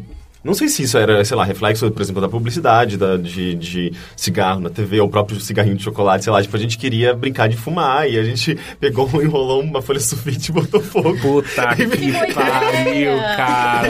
E óbvio que aquele negócio pegou fogo, a gente jogou, a gente jogou atrás do, do sofá e o sofá Nossa, caralho! A- a- tipo, porque Como eu escalonou hora- rápido, é que né? na A hora- merda. Na hora tava pegando fogo, tipo, eu acho que minha mãe tava vindo, a gente jogou atrás do sofá pra esconder. É bom, então uma sequência de ideias excelentes. É. Começa com você enrolando uma Quem foi o pilha errada? Quem foi o pilha errada? Não Foi sei, você? Eu, eu e um primo meu, e daí, tipo, minha mãe viu fumar, sentiu o cheiro, ela empurrou o sofá, apagou lá, mas ela pegando fogo atrás. Mas, mas qual foi a reação dela a Ela, a isso? gente ficou, sei lá, de, de, de Castigo. De castigo. Mas ela não deu na cara de vocês? É, Ah, isso é pra. Vocês estão eu tentando botar fogo na minha casa, Não, eu caralho! não sei, eu acho que assim, é, a gente... A gente Porque parece bastante que tava tentando botar fogo na casa. merda na TV, sabe? Eu acho que é, talvez esteja um pouco Demais. mais controlado nesse Demais. sentido. E essa, essa- esse é um tema que eu gosto muito. Por exemplo, esse post eu gostei muito de fazer. É um statement quase pessoal. Uhum. Porque é, sempre tem um babaca, não sei se eu já falei pra vocês, mas Sim, sempre tem um babaca. sim, sim. E sempre tem um babaca pra falar assim, no meu tempo... Ah, puta que Não pariu. tinha essa putaria aí. É, no meu é. tempo não tinha o funk proibidão. No meu tempo é que era bom, que as pessoas se respeitavam. Eu- eu Querido, acho que tá isso daí- tudo fudido faz tempo já, meu Eu acho que, inclusive, esse daí, ele tinha que. Esse tipo de cara tem que vir tatuado. Eu- eu- É é esse tipo de babaca, sabe? É, é esse, tem esse tipo, de babaca. que sempre acha. E é, é meio que uma. É um mal da humanidade, né? A gente tem essa memória seletiva aí, de vez em quando, claro, a gente lembra com muito carinho das coisas que a gente já fez. Mas é, é muito. É fatal cair na armadilha do meu tempo. E as pessoas deviam tentar não cair, porque você vira um babaca. Esse é aquele cara que tudo negativo, né? Ele põe com só o texto dele Brasil, Zil, Zil. Sim, né? sim, sim, Isso. total, esse cara. Isso. Puta, é, esse cara tá sendo substituído pelo. Vai lá, vota no PT. É. Ou então, É. um, como é? 13 e pirilili. Ah, meu e Deus, sabe, o sabe quão o que eu gosto muito também? É o Isso a Globo não mostra. Gosto muito. Mas só que esse daí, acho que esse daí deu uma diminuída, né? Não, é que agora esse virou piada. Virou né? piada. É o meu não, favorito exato. era acompanhado de um vídeo do Chaves, né? Isso a Globo Isso a não Globo mostra. não mostra. Eu gostava muito quando era uma foto do cara que faz o Louro José. Aí o cara sim, assim, sim. Isso a Globo não mostra. Maravilhoso. Então tá, vamos pra pauta principal desse podcast. Ah, Eu tenho com certeza que a pauta principal já virou as entrevistas. Tipo, é, é- sempre é a melhor parte, são as entrevistas. Sim, sim, sim, sim. Mas é que tem, tem uma, tem uma desculpa pro nome ainda existir ser Eu, eu tenho algo importante só antes da pauta principal. Ok. Eu achei um site aqui chamado frieira.net. e ele diz o seguinte: a frieira, também chamada de pé de atleta, frieira no pé, ou dermatofitose, é causada Por- ah, por? por uma. É, Mal, tá escrito muito mal, mal. Tá escrito, é causada, infecção causada pelo fungo tricofiton.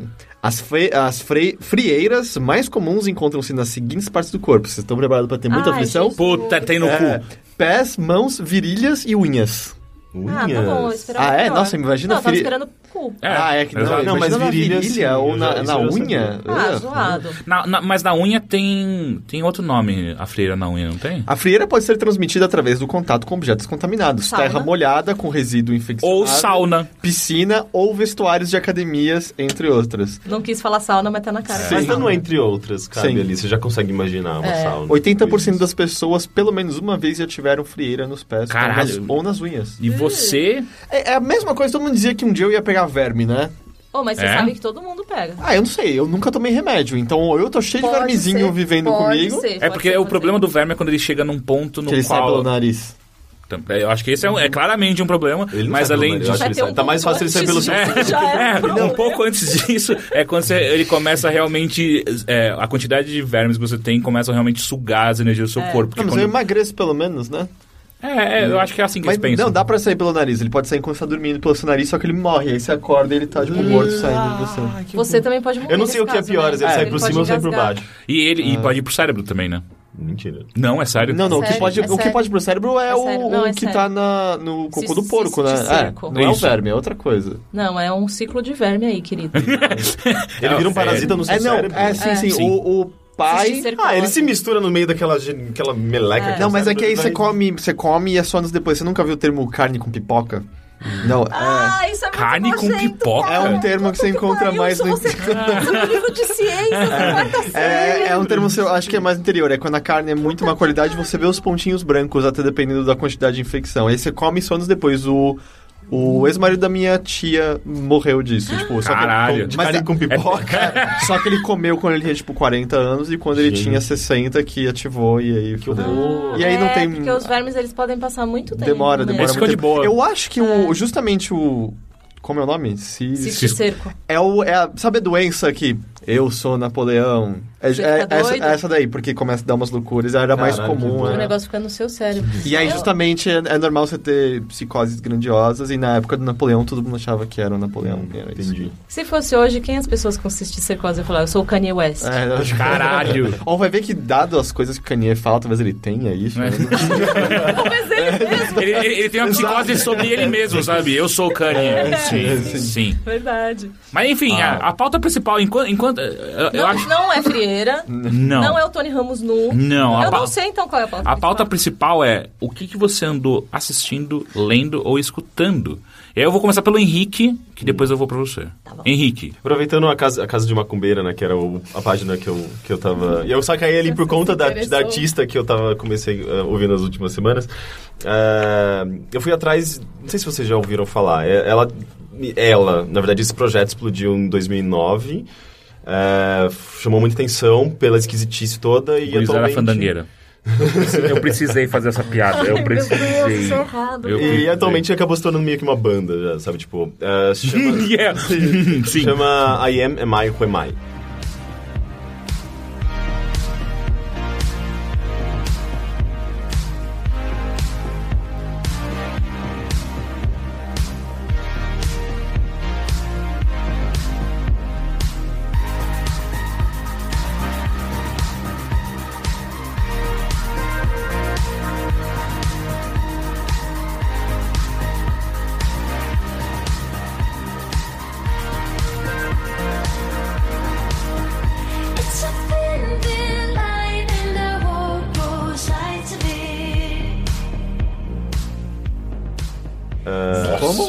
I am, am I, who am I I? am, am I, Will who I am am? I?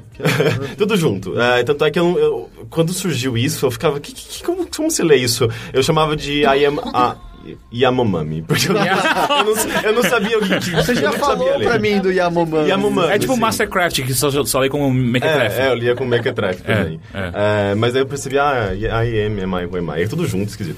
E, e surgiu, a maneira como surgiu isso foi bem interessante, porque é, é- era uma série de vídeos, caiu na internet e ninguém sabia quem que tinha produzido aquilo, e era só muito esquisito. Era tipo, sei lá, uma floresta estranha, e daí tipo tinha uma mulher toda pintada de preto, e ela lambia uma árvore, e tinha tipo umas imagens bizarras, era uma coisa meio bruxa. Era de meio- terror. Então, Não, parecia... Até agora, pra mim, parece uma festa na ECA. Mas tinha uma, uma coisa meio, não necessariamente terror, mas uma coisa muito esquisita e ninguém tomava autoria daquilo, sabe? Ninguém assumia autoria por aqueles vídeos. E daí começou a surgir, virar meio que um águia, assim, as pessoas queriam descobrir quem que tinha feito, o que, que aquilo significava, e tinham sinais, e tinham umas, umas dicas, assim, de formas de, de números e símbolos. E daí começaram a a desvendar e chegaram à à conclusão de que, na verdade, aquilo era meio que uma interpretação do conto eh, da mandrágora, que é mandrágora, que é, tipo, é uma raiz. É uma Que raiz. você é. vive de novo. Ou, ou cura tudo também. É. né? É, mas tem alguma coisa, se você ouve Você- o grito da mandrágora, Ah, é. você morre? Acho que sim. É, assim? tem várias. E daí eles utilizavam cachorros pra tirarem as mandrágoras, eles matavam os cachorros, mas eles conseguiam pegar Pegar- a mandrágora e ganhar o, o direito ao pedido, Ao- ao Você desejo. assistiu o Labirinto do Fauno? É, eu assisti. Ela, então, a mandrágora é uma- o que ela coloca embaixo da cama da mãe Com leite. grávida, com Hum, leite. É verdade. E a mandrágora no Harry Potter é o que eles usam, acho que o- os O- tapadores de ouvido pra não desmaiarem quando elas berram. Entendi. Então, e o, o, o- o prólogo, na verdade, acabou se, se tornando depois, era baseado nessa, nesse conto do Mandrágora. E tem toda uma questão também, tipo, de, sei lá, de mitos e, folclore nórdico. Porque daí descobriram que quem estava por trás desse projeto era a Joanna Lee, que é uma cantora sueca, e junto com alguns produtores também. Tem um, um produtor musical dela.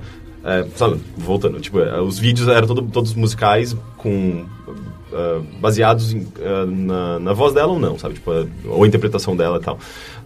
E daí, tipo, começou a virar meio que uma, uma série de clipes e, e música, sabe? Sempre eles começavam a soltar um clipe já acompanhado da música. E sempre contando alguma história, sempre envolvendo ela como uma personagem, ah, e sempre com ideias muito malucas, sabe? Tipo, o, de- ah, depois desse prólogo veio esse álbum chamado Bounty, depois veio o King, e o último que saiu recentemente no final do ano passado é o Blue. Ah, e eu acho que o mais interessante de todos é o Kim. ah, e é sempre é muito legal porque, tipo, é uma narrativa mesmo, sabe? Tipo, eles lançam o clipe, que é a música, é o single do momento. ah, e, e esse clipe, na verdade, ele vai estar ligado com o próximo clipe, depois o próximo. e a, a letra também, tipo, de certa forma, ela vai contando uma história, sabe? E sempre envolve muita subjetividade, muita interpretação do, do público. E é muito foda, sabe? É um projeto muito legal, tanto é que eu. Ah, eu comecei, eu já, já conhecia, mas eu nunca tinha parado para prestar atenção e tentar identificar alguma ah, alguma lógica em tudo aquilo, sabe? E eu comecei a fazer isso nas últimas semanas e eu, eu me peguei completamente viciado, assim, sabe? Eu comecei a entender porque existe uma legião de fãs muito grande por trás desse projeto. Porque você acaba querendo se envolver e querendo descobrir o que, que, que, que figura é aquela, sabe? Tipo, que coisa bizarra é aquele clipe e tal. E, e mais engraçado é que eu comecei a fazer isso a partir do último álbum, que é o Blue, que ele é o mais acessível de todos, ele é o menos esquisito de todos. E olha que eu gosto de coisas esquisitas, sabe? Ah, e é o mais pop, é, tipo, ele... Todos os álbuns, na verdade, são meio pop. Ah, os primeiros, eles são mais, muito mais parecidos, sei lá, com The Knife, que tem aquela, sei lá, uma camada de esquisitice eh, sobre o pop que eles fazem, sabe? Eh, e o eletrônico, experimental, ele tem essa, essa faceta, né? Os primeiros álbuns do I Am, I Who Am I. E esse último álbum é um, um pop bem mais acessível, assim. Não chega a ser pop americano, sabe? Aquele enlatado. Mas eh, ele é bem mais... eh, é mais agradável aos ouvidos, sabe? Tipo, é mais... Você se encanta mais facilmente, eu acho, com aquela melodia, com, com a letra. É um pouco mais animado, não é tão, tão sombrio como, quanto os anteriores. Eh, mas a partir desse álbum eu fiquei tão intrigado, gostei tanto dos clipes e da, da, da, da ideia do projeto que eu acabei voltando e descobrindo esses outros que são fascinantes, sabe? Tipo, é- o trabalho que eles fazem é muito legal. E justamente para ter esse diálogo com, com o fã, para ter essa, essa coisa de poder soltar na internet, é, pegar o feedback é, do, do público, ver para o que, que eles estão identificando daquilo e já produzir logo em seguida. É tudo em tempo real, assim. Eles produzem, é tudo muito de baixo orçamento. Eles produzem muito rápido, soltam na internet, é, fazem esse diálogo sempre com o público. Então é um trabalho muito é, contemporâneo, sabe? Eles utilizam a plataforma online como uma ah, um meio de, de, de você ter um, uma- um diálogo direto com, com o público, sabe? Tanto é que a própria música, próprio projeto acaba abraçando o público. Tipo, ah, no último álbum, ah, você tem, tipo, uma personagem meio que fugindo de umas figuras, umas sombras, ah, e, e- e a partir de algumas músicas ela começa a interagir com essas sombras, e tem um lance, toda uma metáfora dela escrevendo letras e colocando em garrafas no, no mar, e daí, tipo, você começa a fazer umas asso- associações, sabe? Tipo, é, as sombras podem ser, tipo, o público, ou pode ser, tipo, a indústria da música, e ela, e, e é o lance dela escrever é, le- compor letras e colocar no mar, e pode ser, tipo, é, é, É o ato de compor a música. é, o ato si. de compor a música, a liberdade dela criativa. Então, você começa a identificar algumas coisas, sabe? É, é, é muito fascinante, sabe? Tipo, é muito, muito legal. Eu mesmo fiquei tão interessado que eu queria saber, tipo, tá, eu, como, eu, eu quero investir dinheiro nisso, sabe? Tá tudo de graça aqui no, no YouTube, tem no canal deles e tal, mas eu quero, sei lá, ter uma coisa física deles, sabe? Tipo, e de fato tem uma lojinha, ela abriu uma por conta dessa super recepção do, do público e tal, ela, ela criou um próprio selo, acho que ela, ela e o pessoal que está por trás dela, né? Ah, o produtor musical e tal. O selo chama To Whom It May- It May Concern, o que eu acho muito legal, que é tipo, a quem possa interessar, que é exatamente, resume muito bem o que é o projeto. É tipo, não é para todo mundo, mas é para quem possa se interessar por isso aqui que eu tô criando. Até sabe? pelo método, parece pouquíssimo intrusivo de divulgação deles, né? Tava lá e é o que você fez. Quem se interessa vai cavocar e vai atrás e juntar as E é, peças. e é justamente eles, eles se preocupam em manter essa liberdade criativa e não se vender para uma, pra um- uma grande gravadora. É, é tipo, vamos utilizar a internet e, utiliza, e, e tentar atrair as pessoas que possam se interessar por esse tipo de trabalho, sabe? E ju- justamente, eles têm uma lojinha ali para isso, tá? sabe? Para tentar se sustentar a partir dessa, dessa ideia. Tanto é que o último álbum ele foi crowdsourcing, sabe? Tipo, é, crowdfunding, aliás. Eles, eles só conseguiram fazer por conta da- do investimento do público mesmo. Então, eu acho super legal, sabe? Tipo, é, eles conseguem manter essa, essa liberdade criativa. É, é, é um trabalho autoral, sabe? E, e é fascinante. Imagina um artista que faz um clipe para cada música, sabe? É, em cinco anos, eles fizeram 40 vídeos, Nossa. 50 vídeos. E- mas é, que o legal é, que, fascinante. nesse caso, o clipe tá explorando algo além na música, não é só uma ferramenta de divulgação, como Uhum, era quase sempre o caso, É. porque sempre dava aquela decepção de quando tinha aquela música, aquela banda que você gostava muito e você ouvia a música um milhão de vezes e derivava várias inter- interpretações e aí o clipe era a coisa mais sem graça do mundo, de, pô, ninguém, sabe, ninguém pensou as mesmas coisas que eu nessa música, por que, que só é um cara em cima de um palco cantando essa porcaria? É, e, e é legal porque é totalmente associado, né? A música com o vídeo, é, o lance de ser contínuo. E, e, sabe, tipo, o próprio o, o, o álbum Kim, álbum Kim, a penúltima música, é, se você assiste o vídeo, você já começa a ver elementos que estão muito presentes nos clipes é, do álbum que vem depois, sabe? Que foi lançado dois anos depois, sabe? Então parece que os próprios álbuns se comunicam entre si, sabe? Você vê elementos que se, que se repetem ou são mais explorados depois. É muito louco, é um universo, sabe? Eles criaram um universo muito foda, é bem, bem interessante. Então eu acho que super deixo Você- essa, essa repete o nome recomendação. só, por favor? I am, am I, who am I? Que é tipo uma coisa meio... Mas são só letras ou tá escrito Só tudo letras, isso? é tudo junto. É, é qu- quase vira o Yamamami mesmo, sabe? Yamamami. É tipo IM, É, I- ah, eu sou é- péssimo de soletrar. I am, IM, como é que é o resto? É, que- é mais. M-I... Não, A-M-I-W... eu sou... Só letrando. Eu não sei, eu sou péssimo de soletrar, eu tô com fome. Usa numa frase, por favor. Eu sou, sou eu, quem sou eu, em inglês. Ok. Tudo bem.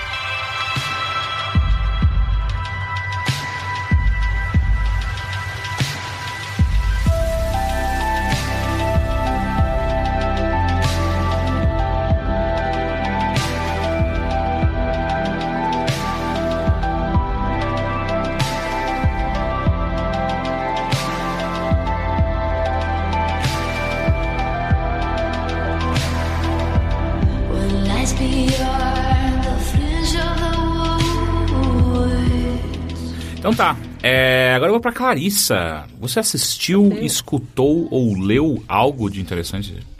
Cara, eu assisti um documentário que na real é antigo Hum. e que eu curti muito, nunca tinha visto. Eu acho que é de 2010, por aí, 2012, que se chama Daquele Instante em Diante e é sobre Itamar Assunção. É, eu- Quem é Itamar Assunção? Itamar Assunção é um dos caras que foi taxado de maldito da MPB brasileira. Já morreu. E nunca teve uma gravadora, nunca. Surgiu meio que com a vanguarda paulistana, aquele movimento que tinha o Arrigo Barnabé. e- Ele que tem a história dentro do ovo da Clara Crocodilo, não é? É, é, do Arrigo Barnabé. Que é, é do Arrigo Barnabé é o 80. Clara Cro- Crocodilo, sim. É, eu Então, não, muito, claro, mas não era o Itamar que ficava dentro do ovo fumando maconha? Ah, essa história eu não sei. Ah, cara, eu conheço uma história que teve um show isso. que ele, o Itamar ficou fumando maconha dentro, Dentro do do ovo. da Clara O show inteiro, porque aí abre e sai aquela fumaça toda e sai o Itamar. Nossa, que história maravilhosa. Caralho, a sauninha terrível que o cara Eu tenho fez. quase certeza que é, ou pelo menos assim, uma vez foi ele. Ele fez isso. Então, ele era dessa turma da vanguarda paulistana, mas é, ele morava na Penha, falava muito sobre isso e sempre, nunca teve gravadora. Lançou trocentos discos ao longo da vida e criou os filhos, a família, sendo um artista independente na cena brasileira. E ele é apenas foda, apenas foda. Ele tem uma fase que, de, de trabalho, assim, que é mais com a cara da vanguarda, que eu acho mais difícil, assim, de- é mais difícil de gerir, porque é tudo meio dissonante, meio doido. E depois, mais velho, ele tem uma fase, inclusive, de, discos póstumos que foram lançados dele. Um dos últimos discos dele se chamava Preto Brás, por que que eu não pensei nisso antes? E aí ele morreu, e aí lançaram Preto, Pe- Preto Brás 2, Preto Brás 3. Hoje é trava-línguas, né? Então, Indicações culturais e trava-línguas. E, e aí essa fase final, assim, ele tem umas coisas muito lindas com a Alice Ruiz, com a Alice Ruiz, que é poeta, são umas letras muito legais. Ele tocava com uma banda chamada Isca de Polícia, que é um dos melhores nomes de banda que eu já vi. Também. E o, um dos instrumentistas do Isca de Polícia é o pai da Tulipa Ruiz, no caso. Que é aqui só pra saber que é, tem uma ligação aí. E aí eu assisti esse documentário sobre ele, se chama Daquele Instante em Diante, e é um documentário muito legal, tanto que agora tá todo mundo falando do documentário da Nina Simone, What Happened Miss Simone. Eu comecei a ver, não terminei ainda, mas eu achei quadradíssimo perto do Daquele Instante em Diante. Ah, é? É, Daquele Instante em Diante é uma puta recomendação legal. Tá no Netflix ou não- Eu vi no YouTube. Tá integral no YouTube. Ah, que legal. Uma puta, uma puta história super bem filmada, de uma forma simples e ao mesmo tempo super cativante de um puta artista. E isso é muito legal. E eu tô lendo São Paulo, a capital da vertigem, que é a continuação da história de São Paulo, escrita pelo mesmo autor, chamado Roberto Pompeu de Toledo. Que acontece de ter uma coluna na Veja, mas vocês têm que relevar essa parte. Você vê, né? Não pode ter Não, preconceito. é, não, né, e não dá pra ser perfeito. É, pois é. O cara escreveu um livro chamado São Paulo, a capital da solidão, que fala da história da cidade, da, da fundação da cidade pelos, pelos jesuítas em 1554, até o comecinho da era do ciclo do café. E eu vou falar pra vocês, era uma bosta. Pronto, sério, spoiler. uma bosta, uma bosta. Desculpa dar esse spoiler, mas assim, era uma cidade rural, super caipira, em que não tinha ninguém na rua, chovia, tudo atolava, basicamente a cidade de hoje. É, é, é. Não, a, gente, a gente voltou a full circle, né? Total. Mas é, é- é sério, a história dá umas voltas muito loucas, né? Mas São Paulo era uma cidade muito pequena e poerente, é uma coisa que você nunca imagina que aconteceu quando você mora hoje, no, no que é uma cidade com 12 milhões de habitantes. E aí ele, ele encerra esse primeiro livro, que se chama Capital da Solidão, porque era realmente a capital da solidão, não tinha nada nem ninguém aqui, em- no começo do ciclo do café. Agora, no A Capital da Vertigem, ele pega exatamente a fase do crescimento vertiginoso de São Paulo. Não só econômico, mas também a verticalização. Uhum. E os arranha-céus, e o edifício Martinelli e tal. E- Isso então já bem. Isso é bem agora, recente. recente. Bem né? recente. Eu, inclusive, estou agora na parte da Revolução de 9 de julho. Olha só. É, coincidentemente, cheguei nela ontem. E é muito legal, tem muitas coisas legais sobre a cidade e tem muitas historinhas pequenas e curiosas, como, por exemplo, você sabe quem foi Peixoto Gomide? Não, não faço ideia que ele era uma pessoa. Vocês conhecem a pra mim ele era um rua? Sim, peixe. A rua pertinho, Peixoto Gomide. pertinho, né? Aqui pertinho, um cru- cruzamento da Paulista, Sim. uma das principais ruas de São Paulo e tal.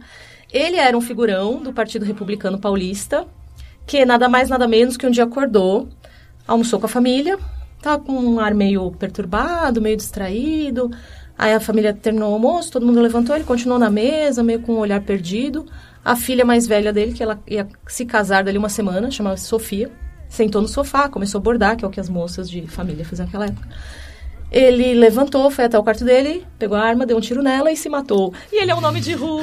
Ah, que fofo! E, de uma, e, e- e matou a filha Matou e ainda. a filha, e a, a rua, ela atravessa um dos re- re- recantos de São Paulo mais Sim. progressistas, liberais, gaysista, Pois vai, vai é. por aí. Esse é o marco da vida dele, ter matado a filha e depois se Então, matado? que louco, né? Na verdade, ele foi Ele não fez mais político. nada? Não, não. Ah, ele, foi, ah, ele era um figurão exato. importante, um Ah, político do, do principal e único partido de Alguém São sabe o porquê que ele fez isso? Então, isso é que é o mais louco. Os jornais da época, é, nenhum deles saiu assim, tipo, cara é louco, matou a filha. Saíram se referindo ao, ao incidente que aconteceu na Nossa. casa da família Peixoto Gomide. A, a tragédia que aconteceu. Ninguém falou que ele foi assassino da filha, ninguém falou, é, sabe? Foi muito diferente da Rua Cuba, por exemplo, que foi aquele horror. E, e o mais legal é que aí falaram que ele estava perturbado, que ele tinha se consultado poucas semanas antes com um psiquiatra chamado Franco da Rocha. É Caralho. uma cidade Cara, né? to- todas, as, todas, todas as ruas e cidades, municípios, tava tudo ali. Eles moravam juntos, era, era uma Você grande república. E aí faz um pentagrama no mapa. Né? E, e ninguém sabia por quê. Aí, na época, correu um boato. Aí, quando eu li isso, correu um boato, pensei, bom, correu um boato óbvio, ele era apaixonado pela filha, né? É. E aí, não, não, não. As pessoas eram tão ingênuas que correu um boato de que ele seria o verdadeiro pai do noivo com quem a menina ia se casar. E este, este filho, fora do casamento, ia causar um casamento entre irmãos. E ele não sabia o que fazer, então ele matou a filha e se matou. Porra. Meu Deus. Esse Qual foi é o boato da época. Bom, sei lá, tirando né? a parte da morte, você vai aprendendo as histórias da sua família, talvez não esteja tão longe da realidade não, um não, negócio não, não desse, estão, né? mas talvez inclusive as da morte, sabe? Não, Cara, mas é muito aquela coisa, né? Tipo, ah, ele provavelmente devia fazer parte de uma elite. Exato, e daí, é, exato. como qualquer elite, tipo, é super defendida pela mídia, sabe? Sim. Então eles, Ah, eles colocam que ele como... também, no como- geral, como é, um incidente. É, um incidente, não, não como um assassino louco. Não, cara. sim, mas é que assim, suicídio em geral é... Eu não quero dizer acobertado, é respeitado de uma maneira diferente. Mas não sei se essa É, regra Será é. que já tinha essa lei aí? É, não então essa regra. Eu não sei, eu Acho achei que, que sempre tinha não. sido só bom senso. Não, não, não. As pessoas não Você- falam isso porque. Bom senso. Bom no senso século. XVIII. Nem tem nem agora, É, querido, sabe? nem tem antes. Não É, tem não mesmo. É. É. que, na verdade, essa teoria aí de falar que não, não se falar em suicídio na mídia é calcada em pesquisas que eu nunca vi, é que nem cabeça de bacalhau. E que dizem que toda vez que sai uma notícia, os índices sobem Sim, suavemente. mas o, o que todo mundo fala até de, de grandes desastres, quando, por exemplo, o cara entra com uma metralhadora e metralha a escola. E aí depois que, começa que a a grande um- masturbação em torno e É. de secar, não, devia ser dado de maneira seca. Aconteceu É, isso. eu acabou. acho que masturbar Que- em volta disso é. Mas dizem tanto que Nossa, aquele eu negócio que falam, né, do metrô, que tem equipe que limpa Uhum. sempre dia. muito rápido quando as pessoas Todo dia. pulam, porque se você demorar muito, Começa a pular começa a pular outras pessoas e tal. É. Ah, eu acho que eu acho que eu acho que é real. É, pode ser. Mas enfim, ninguém falou no suicídio do Dr. Peixoto Gomide, muito menos no assassinato, da assassinato. pobre Foi Sofia, O incidente dos Caralho. Gomides. que morreu descasada. Toda vez que você anda nessa Nossa, rua agora, é- você tá ligado que você vai pensar nisso. E é o pior, e é o, e é o pior destino de uma mulher, né, dessa época. Descasada. É, descasada. É. Solteira, né? Solteira, pelo menos, né? Pior nessa época era casar e descasar, de fato. Aí Pois fudeu. é. Mas tem várias histórias maravilhosas. Tem alguém, sobre- do- alguma do Homem de Melo, que eu adoro esse nome? Eu já ouvi falar, ele já foi citado no livro, mas eu É? não lembro agora. Nossa, eu adoro esse é. nome. Eu acho que Eu ele é sou um homem de melo. É, fulano homem de melo. Mas era só a noite quando ele combatia o crime. É, exato. Eu sou o Homem de Melo. Caralho. Ainda não cheguei es- especificamente na parte dele. Mas tem as histórias, tem, tem as histórias da, dos puteiros que tinha na época da. Ah, que legal. Que tinha a, a São Francisco, né? Uhum. A faculdade de Direito. E aí tinha os puteiros ali no Centro Velho, os estudantes iam. E tinha um, um folheto anunciando a fantástica Bugrinha. Bugrinha. Bugrinha. Era a mina que dançava lá. E que até um. Ah, era do futuro- Sul. Então, eu não sei, na É, é verdade. porque, se eu não me engano, bugre é um... É índio, não é? Não, acho. É índio. É? Eu posso É pesquisar, sinônimo gente. de índio. Eu Porque na minha acho. cabeça... Acho que é uma indinha. Era alguma coisa de, de- do sul, alguma referência ao sul. Não, porque Não, no sul é Bá. Sim, é, eu errei, eu confundi. É, é a mesma letra, né? É, é, é. meio confuso. É, eu não tenho certeza na verdade, mas eles falam, é, o, cara, o cara vai atrás de documentos da época. Então, tipo, São Paulo já teve crise hídrica, enchente, crise elétrica, tudo isso já aconteceu. Eu curto muito livros de história pra você ver que as coisas justamente já aconteceram. São cíclicas. É, e aí você não fica tão apavorado com o futuro, entendeu? Porque você fala, bom, Bom, vou escrever um livro... deu, sobre- né? Bom, se, o- se o Peixoto Gomide fez isso, eu posso matar a minha família não, também. se eu Peixoto- vou virar... Você não vai ficar pior que o É. Peixoto, né? É. Bugre é uma denominação dada a indígenas de diversos grupos do Brasil por serem considerados não cristãos. Isso, Olha bugre só. é, uma, é meio ofensiva. Ela da não era cristã, inclusive. Não que era absurdo. bugrinha. Mas quer dizer Olha, eu que o acho que ela sexo tava era melhor dançando ainda. pelada no palco, eu acho difícil ela ser uma senhora cristã nessa época. Pois é, pois é. Pô, mas muito legal, legal. Esse, parece Legal. interessante. E São, pa São Paulo tem uma, uma história meio bizarra, né? É, São Paulo, o legal de ler esses livros aí sobre a história da cidade é que você percebe que São Paulo já era tudo isso aí desde o começo. Sempre, foi. foi. assim, sempre teve esse espírito. Inclusive, Eu tem posso- um a documentário... Daqui a um mês, tipo. 10 nomes de ruas que você... Da onde surgiram? Da onde surgiram? Teve, tem um documentário, não sei se eu comentei no Bilheteria ou talvez na época do Arena, mas ah, que é bem legal. Aqui é um pouco mais recente também, é mais anos 60, 70, 80. Que eu acho que é chamado São Paulo Hi-Fi, se eu não me engano. Que se, se passa. É bem focado, na verdade, na cena gay de São Paulo nesses anos. Em que a gente sabe. Quem sabe sobre a cena gay de São Paulo né? nos anos 60 e 70, sabe? É o que maravilha. É. Também. E daí, tipo, eles se focam nos cabarés e, tipo, como surgiram as primeiras baladas, sabe? Que legal. É, e como meio que... era, era frequentado por um público bem misto, na verdade, tipo, héteros mesmo, que iam pra ver, sei lá, os shows de drag queen e tudo mais, e, e começava a atrair, tipo, também, os gays, e, tipo, era super mal falado. E daí tinha umas histórias muito legais, você começa a entender porque tem tanto cinema pornô gay, aliás, gay, ou cinema pornô, mas que você já sabe que o público é praticamente gay no centro, você começa a entender porque o público eh, tem essa, essa diferença de público ainda entre eh, essa segre- segregação no público gay, sabe? Tipo, tem os, os tiozões, tem, As a- Barbies, tem as Barbies, não sei o quê. Tipo, e e começa a entender isso, como funciona isso em São Paulo, sabe? Tipo, meio que tá tudo na- nesse, nesse filme porque tá, tá na história, na verdade, da cidade, sabe? É muito legal. Eu não sei se, eu não sei se ele tá disponível em algum lugar com muito fácil acesso. Eu assisti, sei lá, num festival de cinema aqui em São Paulo, algum tempo. Mas talvez no YouTube deva ter alguma coisa sobre ele. Legal. É legal. Legal. Eu quero falar de um documentário também. Eu também, porque eu vi o mesmo. É, nós dois vamos falar do mesmo, então, que é The Honest Liar, né? É The ou An Honest Liar? Acho que é Un, Honest Liar. É, enfim, o Mentiroso Honesto. É, é um filme que é um documentário baseado na vida do incrível Randy, É o James Randi. que é um mágico muito foda. Quem, que- quem, quem gosta do Penn Teller, ouve Penn Já- já, já ouviu o nome dele com certeza. Porque ele é dessa trupe desses mágicos mais progressistas, acho que dá pra é dizer. onde? É dos Estados? Unidos? Estados Unidos. É. É. Ah, Mas só que assim, a parte mais legal da. da- Não a parte mais legal do documentário, mas uma das coisas mais interessantes da carreira dele é o quanto ele, ele se esforçou para usar os, os talentos de mágico dele para revelar caras mal intencionados. Pessoas fazendo, usando truques de mágica pra, pra, pra ludibriar a população Do- e por aí vai. Ele tem até hoje a James Randi Foundation, que, por exemplo, ele é- acolhe muitas pessoas que perdem toda a grana pra, pra esses mentirosos que dizem que conversam com os mortos, por exemplo. Tem Sim. aquela. Como é o nome dela? Silvia. Silvia? É, ela é uma das maiores do mundo atualmente. Silvia alguma coisa. não- Popovic. Susan Boyle? Susan, é, Su- não, Boyle não, é Susan... Susan Miller. Miller, é. Astróloga. Ah, Sim. Exato. Então, é, é o que eu tô, acho que é ela, tipo, que custa 700 dólares uma ligação de 20 minutos no telefone Caralho, e tal. Ah, tem aquele lá também, é, Silas Malafaia. Falar. Ah, ele, ele, ele É. destrói um cara muito parecido, mas, é- mas assim, até hoje, assim, tem pessoas que perdem dinheiro nisso e ele mostra muito claramente. Isso nem tem no documentário, Uhum. se você procurar James Rand no YouTube, você encontra ele, tipo, como todo mundo que mente dizendo que conversa com os mortos, mente da mesma maneira, fazendo uma mistura de leitura fria e adivinhação, Uhum. e pega dinheiro de pessoas que estão desesperadas para conseguir alguma informação, algum conforto, dentre outras coisas. Ele foi o principal, isso aparece no, no documentário bastante, ele foi a principal pessoa que lutou contra o Woody Geller, aquele cara que Entortava garfos. Sim, que é, sim. Que é tudo mentira, assim, é um truque super básico, super tranquilo. E hoje ele vende joias Hoje num ele canal. vende joias. num- num Woody ca- Geller? É, vende joias. Sabe aquele canal dos tapetes? É. É, tipo isso, só que são as joias dele. E aí assim, ele assim. vende falando assim: essas joias elas conseguem focalizar o seu poder mental.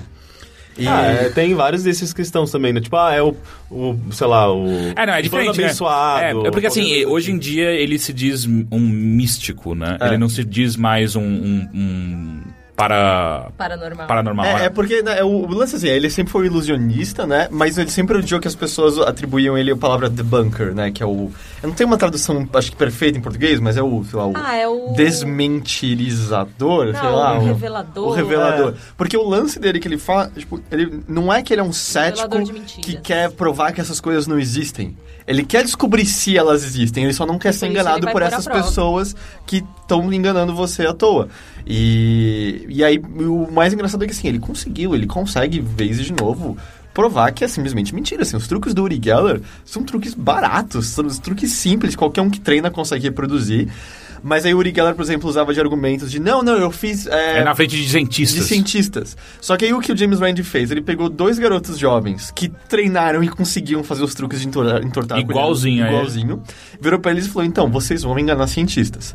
Não só isso, o- ele foi para esses cientistas e deu uma série de diretrizes, dizendo, ó, vocês vão ter que seguir isso pra garantir que eles não estão enganando vocês. Porque se eles são mágicos, mágicos são as pessoas que sabem enganar vocês. Que até essa é uma... Uma coisa que eu acho muito legal dele falando, eu engano as pessoas. Mas quando eu engano as pessoas, eu tô virando pra elas e falando, vocês vão ser enganadas Sim, agora nesse, nesse meu show. diferença. Exato. E, meu- minha enganação é pra entreter vocês. Então ele virou pra esses dois e disse, vocês vão enganar os cientistas. E as diretrizes eram coisas do tipo, põe uma marcação no item original pra garantir que vocês estão realmente olhando pro item certo. Tenha um mágico observando a sessão o tempo todo, etc, etc. E claro que os dois garotos conseguiram passar por todas as regras e enganar todos os cientistas. E é demais. Co- Coisas do tipo, um dos garfos tinha uma etiqueta, Aham.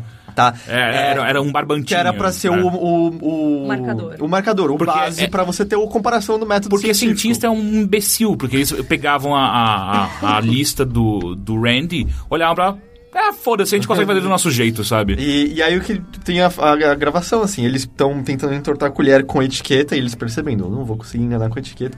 Eles estão passando e eles viram, a etiqueta tá um pouco atrapalhando aqui, pode Os tirar? meus poderes. Pode. E aí, enquanto ele tá entortando, tem uma hora que ele usa misdirection, porque todo mágico sabe põe a etiqueta em outro garfo, porque tá em outro canto, e consegue enganar os cientistas. Ou seja, eles conseguiram passar pelo método científico que dizia, é, encontramos sim é, prova de... está certo. É, e ele fez tudo isso pra provar como que o, o, o método científico que o Uri Geller eh, se dizia ter passado por ele era simplesmente fácil demais pra, E pra aí ele. tem até. Como é o nome daquele talk show antigo? Como era o nome dele? O. O...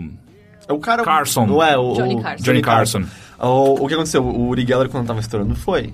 E aí o, e o Carson era mágico, ele gostava de magia e já conhecia o Randy, Randy já tinha um nome nessa época, porque ele, como mágico em si, ele, ele é muito inspirado no Houdini, ele sabe fazer truque de escapar muito bom e tal, são, são muito, ele quase morreu Quase morreu um deles, é. quebrou duas vértebras por conta da, da pressão da água no tanque que ele tava e tal. E... E aí eu perguntou pro Randy o que, que a gente pode fazer pra testar. E aí o Randy conversou com o cara dos props e preparou tudo. Porque acontece, o Uri Geller sempre entortava as colheres que ele trazia, porque já estavam... O basicamente o truque é que você mexe muito nela pra, pra acabar com a ligação lá do metal. A outra que o, que o Geller fazia é que ele botava a bolinha nos potinhos e descobria, sem olhar, o- em qual potinho estava a bolinha. O truque nisso é que ele girava a bandeja e a bolinha batia nos cantos do potinho Ele e mexia. E aí o que ele, ele falou pro cara dos props? Põe era água com... Não, é. Primeiro que ele gruda, ele não deixa ele virar. É, ele, e ele põe uma outra substância junto com a bolinha que faz a bolinha não bater tanto. E o que aconteceu? O Uri Geller não conseguiu fazer nenhum. E aí o cara vai pro Johnny Carson pra fazer os poderes dele e é o- a maior falha de todos, porque ele não consegue fazer nenhum truque. Porque os caras seguiram a- as diretrizes do Randy. E aí, mesmo depois disso, o Uri Geller sai de cena por um tempo e ele volta depois. E é Continua bizarro. enganando. Ele continua enganando. Porque tem duas coisas. Um, ele virou com a desculpa que, não, não, você tem que entender que mágicos conseguem reproduzir o que eu faço, mas o meu vem dos poderes É, mesmo. é, é. E não é porque a- mágicos conseguem que e a- eu, eu sou de, eu- é mentira o que eu tô E a fazendo. coisa engraçada, assim, tem tantas pessoas tão desesperadas por acreditar, seja no- nos poderes do Geller, seja nas pessoas conversando com os mortos, que elas ficam bravas com o James Uhum. Rand. Ele é uma figura, por um século, muito odiada, porque elas não se conformam com o fato de que ele tá tentando provar que aquilo é mentira, que é muito fascinante Ele é por um conta própria. prazeres Tem. E, ah, Ah, e a outra coisa que o um- Geller fazia, que acho que eles não abordam no documentário, isso, porque depois que eu vi o documentário, eu passei, tipo, três horas vendo vídeos do- dele no. YouTube. Ah, uma das coisas que ele fazia é que ele fazia os relógios quebrados voltarem a funcionar. E que ela só, não, ponha, concentra que seu relógio vai funcionar. Ou tem que ser relógio de corda, não, Uhum. não digital. E aí uns, uns cientistas fizeram um teste e simplesmente pediram, é, anunciaram para uma grande parcela da população, faça isso, e volta e meia funciona. Simplesmente o calor da sua mão segurando um relógio de corda consegue às vezes fazer o relógio voltar a funcionar. Ou seja, sempre aconteceu. Só que aí ele reparou e conseguiu fazer com que parecesse que fosse mágica. Então, Poderes. então é, é, é, um- é muito, muito legal isso. E aí, a- a- além disso, ele também tem uma. um- No documentário conta uma passagem muito importante que é quando ele vai ah, e descobre a farsa que é um dos pastores mais fudidos que tinha nos Estados Unidos. Que era um cara que enganava as pessoas pra dar dinheiro dinheiro pra caralho. E o que ele fazia é, ele começava no palco, igualzinho o pastor Silas Malafaia, esses caras, subia no palco, começava, ah, agora eu vou chamar, vou chamar José, José, você tá aí, José Eduardo, sobe. Daí o cara levantava, é, eu sou José, você mora na rua tal, tal, e todo mundo, caralho, ele tá falando com Deus, é impressionante. E aí o, Jamie, o Randy vai num, num desses negócios, aí ele fica olhando, o cara passando por ele e tal, daí ele olha, ah, tem alguma coisa na orelha dele ali, hein? E aí descobre que ele tem um ponto. E aí. Só que na época, era tipo, em 1980, as pessoas não ficavam. Primeiro que as pessoas estavam lá queriam acreditar que esse cara é real. Então elas não ficavam prestando atenção. É, então, e nem sabia. E aí o que ele faz, ele contrata um, um detetive ah, particular pra colocar um scanner de, de, Frequência de rádio. frequências de rádio e tal, e o cara descobre. E aí, na verdade, é a mulher do pastor passando todas as informações. Porque, eles davam as informações é, antes. Tinha as um pessoas formulário iam- é, as pessoas chegavam lá ah, na, pra entrar na igreja elas tinham que colocar endereço, nome e qual era o problema que elas tinham. E aí é muito bom que ele vai num talk show ao vivo e ele tá falando. Como era o nome? Você lembra desse pastor? Ele tá Pete, assim. na Pete? Porque Pete, are you here? E aí, do, tipo, assim. ele só vira e fala assim: Pois é, eu descobri como ele conversa com Deus extremamente. Deus conversa na frequência 108 MHz e põe a gravação dele conversando com a esposa. E aí, tipo, o cara do talk show ao vivo na época fez tipo: Oh, fuck. e aí ele vira assim: Ah, e, e o, o pastor, ele, Ele soube disso? Ele: Não, essa é a primeira vez que eu tô mostrando essa gravação. E Então, aí o que acontece é que o cara vai à bancarrota. O cara realmente tem que abrir falência, o, o pastor, porque depois que o Randy faz isso. E o pior é, o cara volta depois. Sim. E o James Randi, ele ganhou muito dinheiro, por exemplo, com. Ele foi popular, ele teve um programa na televisão durante um tempo. Boa parte do dinheiro ele perdeu em brigas judiciais contra o Uri Geller, que, Que ficou processando. que ficava processando é, por difamação. O que, eu, o que eu acho mais interessante de todos esses é, autoproclamados mágicos com poderes mesmo, Os magos, né? sobrenaturais, os magos, poder- você tem, você tem uma ligação especial, você tem um, um poder sobrenatural, você fala com Deus, você pode curar o câncer, acertar os números da Mega Sena ou entortar garfo. É, E aí você vai imagina lá e que merda, né? Esse é o poder que você garfos. descobriu. E, é, e o próprio Randy ele ironiza isso, por exemplo, com as pessoas que falam com os mortos, que é do tipo... É, a vovó nunca conta onde ela escondeu o testamento, né? Ela sempre só fala que te ama muito, Tudo bem. ah, que tá tudo bem, E que vai dar tudo certo na sua vida. e que vai daí de vez em quando fala o nome do seu anjo da guarda, sabe? Por quê? Por que, que eles nunca dão informações concretas? Por que, que eles nunca falam como é o outro lado? É sempre tudo muito concreto, raso e, e bobo mesmo. E, e o legal é que ele, ele bate muito na tecla de, tipo, eu tô fazendo isso porque essas pessoas estão se alimentando de ignorância, estão propagando ignorância e elas não querem seu bem. A Na verdade, de um consolo. é- elas aparecem dizendo que elas querem que você se sinta melhor e não, elas estão interessadas dinheiro. só no seu dinheiro, mais nada. Mas é muito... Ah, tem, tem, tem uma cena desse do pastor que eles estão mostrando, e o cara vira assim, o pastor vira pros fiéis, é um, um vídeo dele falando com os fiéis, é agora pra vocês, ah, em um gesto pra provar a sua fé em Deus, pega o seu remédio, não importa o que seja, joga no chão, joga fora.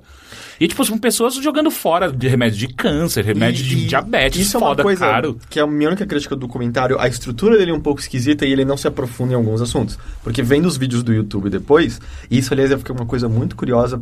A gente precisava de um James Randi aqui no Brasil também. Uhum. pra caralho. Gente. É, porque ele- o que ele falou. O cara. é, por- porque o que todo mundo admite é ter uma energia incrível na hora que está num Uhum. lugar desse. Assim, mesmo que você seja um cético, não acredite, tá todo mundo berrando em uníssono a favor de algo que você é meio contaminado.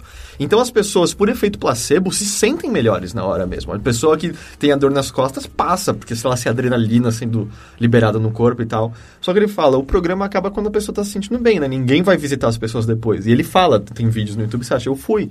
E ele falou, por exemplo, já teve várias vezes que ele chegou na casa da pessoa e a pessoa tá morta. Falou que uma vez ele chegou na casa e estavam os bombeiros tirando o saco do corpo da pessoa de dentro. Porque ela parou de tomar um remédio do câncer, porque a criança não foi fazer a operação que precisava. Então essas pessoas estão matando pessoas. É. Só que a gente não ouve sobre isso. Porque Sim. quem tá indo atrás pra ter essa informação E quem, posterior? é, e outra, quem morreu é porque não, tava com, não tinha fé suficiente. é, alguma coisa é, assim. É sempre assim, né? Então, Então, é muito é- fácil. Só que assim, e uma coisa que eu acho muito interessante desse documentário é que a, a primeiro ver parece que é isso que vai ser o documentário, é sobre a- a- os- os- o que ele conseguiu fazer de bem, de bom para as pessoas, de revelar esse, esse negócio. E aí, Mas no não, meio... porque a vida é lindamente irônica. É, exato. É, a vinda é lindamente irônica porque esse cara que está sendo um desmistificador de várias outras coisas, ele tem um grande segredo na própria vida, que é o, o segredo central dele. Ele tem um companheiro, que é o, o- Ele casou, ele casa o cara em 2010, né? Ele admitiu que ele era gay com 81 anos de idade. É. Caramba. Ele em tá vivo 2010. ainda. é. E aí, ele, ele tava junto de- de- desse cara há 25 anos, era muito mais jovem. esse- José- José. José Carlos, sei lá. José Carlos, é, é. alguma coisa assim. E aí, o que acontece é que em 2009, 2010, eles descobrem que, na verdade, esse não era o nome dele. O cara tinha falsidade ideológica e ele não É. Há 25 existia. anos. O José Gonzalez. É. Quem? O, O parceiro o parceiro do Randy. Então ele mora a vida toda com um cara, e, tipo, justamente o cara que descobria falsidades foi enganado pelo parceiro e o parceiro tinha falsidade ideológica. Só que o cara, assim... Mas por que, que razão ele? É porque ele fugiu da Venezuela, Hum. porque ele era gay na Venezuela e ele ia ser morto, ele achava. Vou, vou morrer aqui. E aí ele fugiu, e quando ele chegou nos Estados Unidos, ele conheceu o Randy. E os dois começaram a ficar juntos. E ele conseguiu um cara que vendeu a identidade supostamente de alguém que tava morto e ele poderia ficar nos Estados Unidos pra E sempre. aí... Que é uma daquelas coisas, ei, se casamento gay já fosse legalizado na época, eles poderiam ter se casado e esse problema não existiria. E aí acontece que o cara do que ele era o nome dele, que, a identidade, o dono da identi- da identidade de quem ele adotou, ele ele vai atrás de um visto pra poder viajar pra Jamaica, alguma coisa, e aí quando o FBI cruza as duas coisas, fala: "Ah, esse cara aí não existe". Morreu. E aí o cara vai preso, eles têm que ir pra pra, pra corte pra defender e tal. E, eu- e a parte, acho que a parte mais tocante pra mim do, de todo o documentário é que tem uma hora que o cara tá gravando, o diretor tá gravando, e o Randy fala: Eu sempre soube. Ele sempre. Ele, ele, ele, ele abriu isso comigo. Só que o Randy não, podia, não poderia falar isso na justiça, porque ia acabar com o caso do cara. É, ele ia acabar se envolvendo, né? Porque ele ia ser uma testemunha, um cúmplice. E aí. e é muito foda, tipo, ele falando pro cara da câmera: Eu tô contando isso pra você agora, e eu sei que você tá gravando, mas não é pra você colocar isso no documentário. Você não pode, isso não pode acontecer, porque eu vou ser preso também. E vai, vai dar uma aposta E gigante não e só tal. isso, ele também tem uma preocupação de. Eu tô sendo sincero, só que a gente tá falando da minha vida É. e isso não tem a ver com as coisas que eu fiz. Eu tô pedindo pra você, não usa isso. E aí você tá assistindo. E- E, aí você fica, caralho. e E o aí. documentário é todo feito, depois tudo se resolve É. e tem no final uma frase dizendo James Rand aprovou É, a utilização. Mas é muito humano, sabe? Dele, tipo, cara, eu não posso. Eu, eu tô te contando isso agora porque eu confio em É, você. até porque você tá, você tá colocando uh, tudo em jogo, né? É, Tipo, a é. vida do outro cara. Mas é, não E aí é toda- dito. É. E, e tem também um, um, um dos textinhos que é muito bom no final, que é. O, o José Gonzalez verdadeiro aparece. O José Gonzalez verdadeiro perdeu o casamento da irmã porque não conseguiu tirar o passaporte pra ir pra Jamaica. que é o que ele precisava. E- mas é muito foda, porque da metade pro fim é, se torna um, um documentário muito mais pessoal, mais sobre o Randy de fato do que necessariamente as- ah, o que ele conseguiu durante a sua carreira toda. Ah, e é muito pessoal, e é, e é forte, sabe? É, é bonito. Mas de é mesmo documentário? The, uh, Honest- ou é The Honest Liar ou Ou An Honest, Honest Liar. Liar. Tem o Netflix americano. Ah, Não, tá no brasileiro também. Ah, tá no brasileiro Ah, também? Sim, legal. eu assisti no brasileiro. Eu super Oh, quero ver. Mas é. E, de- e E eu vale muito a pena. É, e é muito engraçado, desculpa, que, que eu assisti, eu comecei a assistir completamente. Ah, vamos ver alguma coisa. E aí você se vê muito ligado a várias coisas que. O que ele fez durante 20, 30, 40, 50 anos nos Estados Unidos. É uma coisa que você nunca viu ser feito aqui no Brasil, sabe? E é só assustador, tipo, se esse cara nos Estados Unidos conseguiu liberar tudo, imagina o que, o que alguém aparece aqui no Brasil consegue fazer, E sabe? como eu falei, ele tem essa James Randi Foundation que ajuda as pessoas que acabam se ferrando com isso. Ele tem um prêmio até hoje de um milhão de dólares pra qualquer pessoa que vier e conseguir provar Que que, é- existe alguma coisa. é, que é paranormal de verdade. Ah, Que tanto legal. que quem, a gente lembra um pouco dele porque ele apareceu no Fantástico. Ele é o cara que veio pro Brasil pra desmistificar o Homem do Ra. Vocês lembram que fazia o Ra Ah, e brilhava e tal? Quem Só que é esse? O Nossa, eu não lembro o nome do Ra? Puta que Puta, né? Foi uma série de, sei lá, seis meses o, o Fantástico fazia uma cobertura intensa que era o Homem do Hack. Ele conseguia fazer pingar é, perfume da mão, ele fazia força e pum, começava a pingar perfume e ele dava um berro. É Ha! péssimo, né? É, e ha! E aí a luz acendia, explodia. E era só edição de vídeo. Era só edição de vídeo. né? Era Só tipo que assim, a Globo foi. Como que a Globo... Porque a Globo foi o Fantástico compactuou. fazia isso, Porque tanto era que teve anos o... 70, 80, era assim, não tinha lei aqui Caralho. não. É tipo a mesma É, coisa... tinha essas tinha coisas de lei aqui, Não, e é é, engraçado que, ok, anos 70 a gente até aceita isso, mas daí, tipo, você vem... vem Não, não, não, ó, um isso é anos programa- 90, tá? Homem Sério? Não Sim, anos é começo dos 90, anos 90. Não, mas eu, eu era, eu era criança. Ainda assim, começo dos anos 90, você já con- se, se você conseguia ver, sei lá, tipo, a, minha- a criança tomando banho com a mãe lá no comercial, você podia ver esse negócio no Fantástico. Mas- Agora, tipo, não, 2012, que tinha o, alien- o alienígena lá, lá do... do Bilu, Bilu. Busca Pô, inteligente. mas, Que porra é mas- essa? Ah, não, mas peraí. Foi- Aquilo foi muito bom. Isso foi uma Não, mas-. Isso é tipo o Caetano Estação É. muito bom. Mas tem gente que dá dinheiro Busquem por Bilu. conhecimento. Tem Mas, gente que mas dá é um pro programa Bilu até sério, hoje. cara. É Tem gente que mora na fazenda dando dinheiro Sabe pro Bilu. gente? Sempre tem um babaca, né? Mas sempre tem uma. Mas o, o- Porque o Fantástico ele tinha isso, lembra? Tinha a garota que chama- chorava cristal. Sim, tal. nossa, sim, total. E eles faziam isso. E aí depois eles tiveram o Padre Quevedo fazendo isso com frequência. Mas aí na época o James Randi veio pra isso, só que o- eu não sei se o cara do Rafa ficou com medo ou ele foi é, exposto pouco antes. E aí ele veio e no Fantástico ele explicou como era o truque de entortar a colher do, do, Do Uri Geller. Geller, basicamente. Mas ele, ele veio E nisso. dá uma raiva quando você descobre. né? Mas e o cara do Ra, ele foi... Foi exposto, é tudo mentira. Uhum, E aí ele tem essa James Randi Foundation e todo ano, aliás, tá pra acontecer dia 15 de julho agora, rola The Amazing Convention em Las Vegas, que é basicamente uma série de painéis ah, meio progressistas, assim, que falam de ateísmo, de é, sobre ilusionismo, sobre como você aprimorar sua mente, memorização, etc. Ele pega um monte de pessoas, tanto Christopher Hitchens toda hora tava no, na Amazing Convention, ah, bom, agora não mais porque ele faleceu, mas, o Penn, o, não vai. o Penn e o Teller também estão lá. É, é dessa trupe, é dessa galera. Legal, então é super bom. legal. E total, ver os vídeos dele no geral, ele tinha um programa no qual era só pra ele. Ele dava a chance, tipo, venham aqui se você acha que você tem esses poderes que seja. E a gente. E ele, vou fazer um teste. Puta, tem um Tem vídeo que é um muito bom. Tem um que eu amei. Que, Que é o do cara do. Que, do, de, Ah, que empurrava. empurrava, virava folhas de livro com a força da mente. É muito bom, o cara só impu... ele fazia assim com o braço pra frente e a folha da lista telefônica, pra É, quão forças velho era, né? mente. A da lista telefônica virava. E aí ele, ele, ele, ele, ele- ele tira, ele, ele mostra o quão falso com a coisa mais simples do mundo. Ele vai lá, tá, o livro tá, na- tá em cima da mesa, ele pega um monte de, de papelzinho, de plastiquinho assim, e joga em volta do livro. É, faz o que você tá fazendo agora sem mexer no resto dos papéis. E, tipo, ele tava soprando. Ele tava soprando. assim. e as pessoas acreditando, e é isso que é o pior, saca? Mas aí, aí nesse programa ele pega várias, várias pessoas, desde ah, astrólogos, a pessoas que usam aquele dowsing rod, sabe, pra detectar minérios Uhum. com um pauzinho. E vai uma mulher que ela era uma cristóloga, sei lá. e ela, o lance dela é que ela fala que ela olha pra uma pessoa, ela vai analisar você, ela vai ver qual o cristal que tá mais em sintonia com você, esse cristal vai te dar poder. E como ela exemplifica isso? Eles pegam uma voluntária, ela escolhe o cristal que melhor bate com a voluntária, e ela pede pra voluntária esticar o braço reto, meio como se fosse saudando Hitler um pouquinho mais baixo, pra quem tá ouvindo. E ela fala, olha, sem o cristal, ela vai e faz força e o braço da moça abaixa. Aí ela fala, agora segura o cristal na outra mão e ela vai tentar abaixar e o braço não baixa.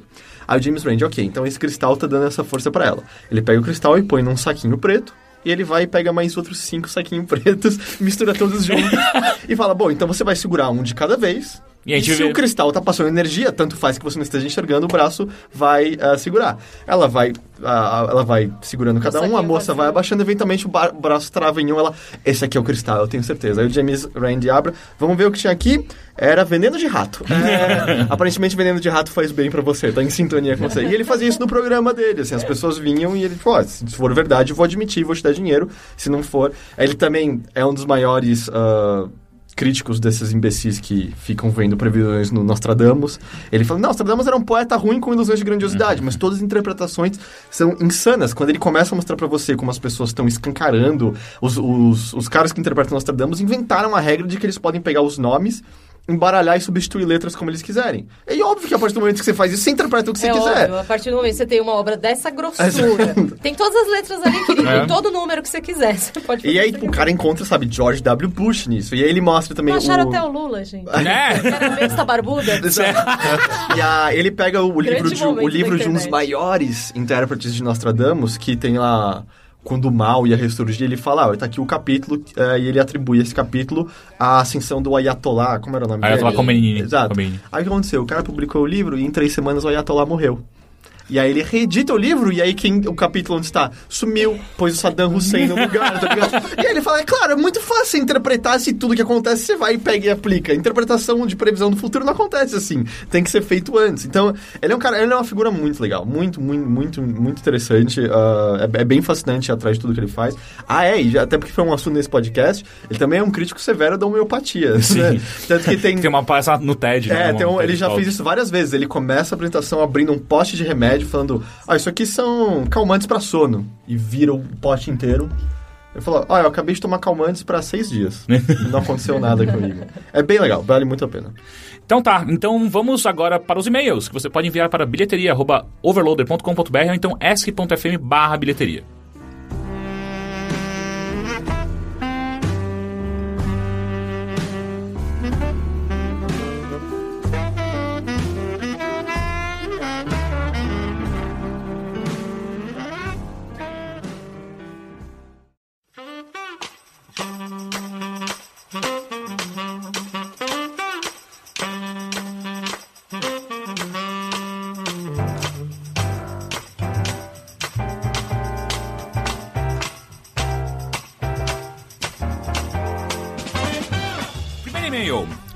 Boa noite, caros bilheteiros. Tenho 17 anos e queria saber a opinião de vocês sobre um dado, sobre dado acontecimento.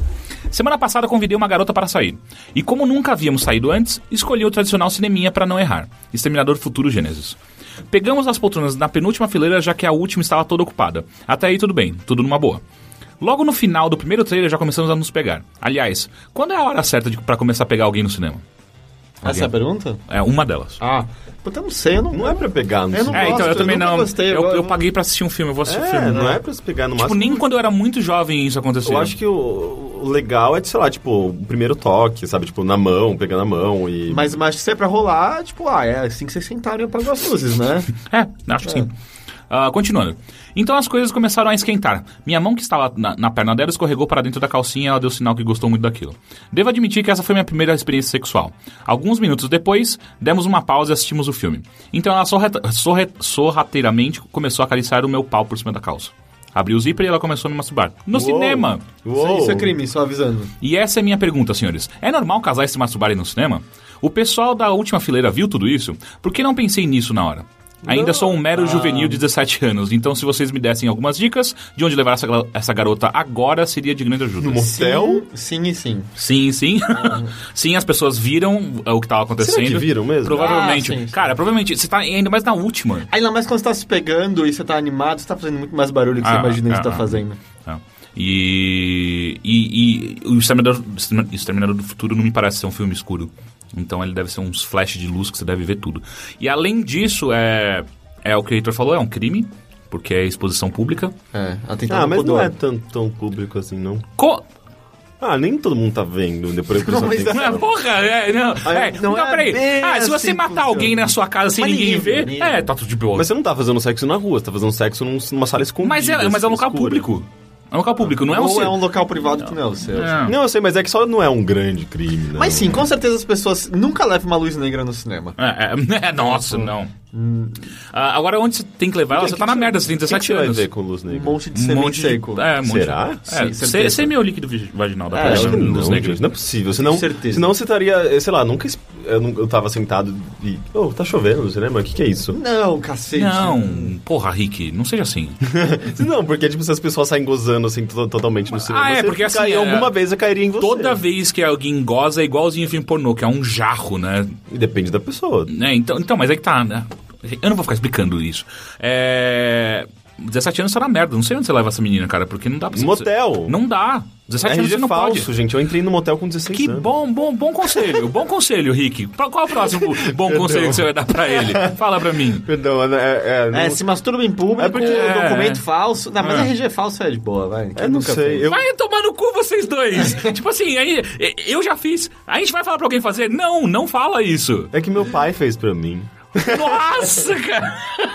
Então eu não sei se... Você vive uma vida de marginal há muito tempo, Ah, pra cara. entrar em balada é normal. É, eu entrei em balada. tinha. Mas aí eu Eu sei, mas pra era nos anos na 90, sauna. tá? É, tudo tá, eu não tô certo. dizendo que você deve fazer, eu tô É. dizendo que é normal. E hoje é mó difícil, porque eles não aceitam mais cópias autent- autenticadas de, de RG. É, tem isso. É, mas enfim, eu acho que Mas você, eu não tem- tinha você tem que esperar. autenticado, eu tinha plastificado a verdinha mesmo que eu copiei. Caralho, isso daí é, é tenso, porque tem que ser uma boa impressora. Eu, só- é, eu só troquei um número no Photoshop. É, não, o meu também, mas só que tem que ser uma boa impressora, porque senão fica uma bosta a resolução. Ó.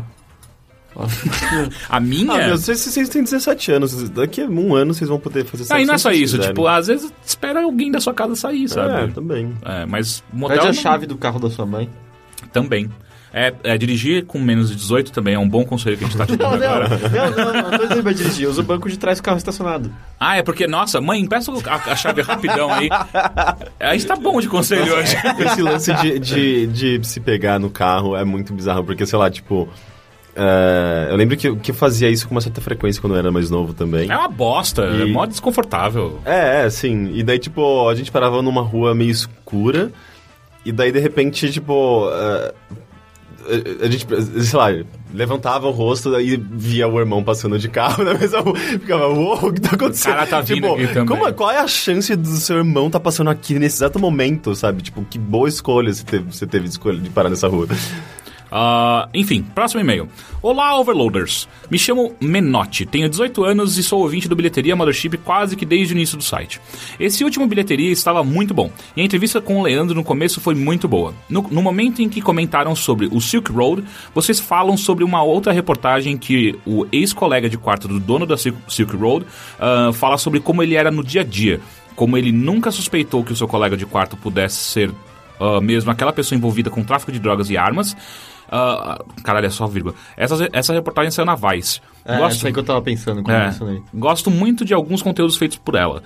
Ah, acho que pelo modo diferente de ver alguns assuntos, muitas vezes parecem tratar de- os assuntos de um modo mais íntimo, coisa que não vejo em outros jornais ou revistas. Queria saber o que acham do jornalismo feito pela Vice e se conhecem outros jornais ou, ou jornalistas que fazem reportagens e- produzem conteúdo que fogem do modo como jornalismo, o jornalismo é feito em grandes jornais.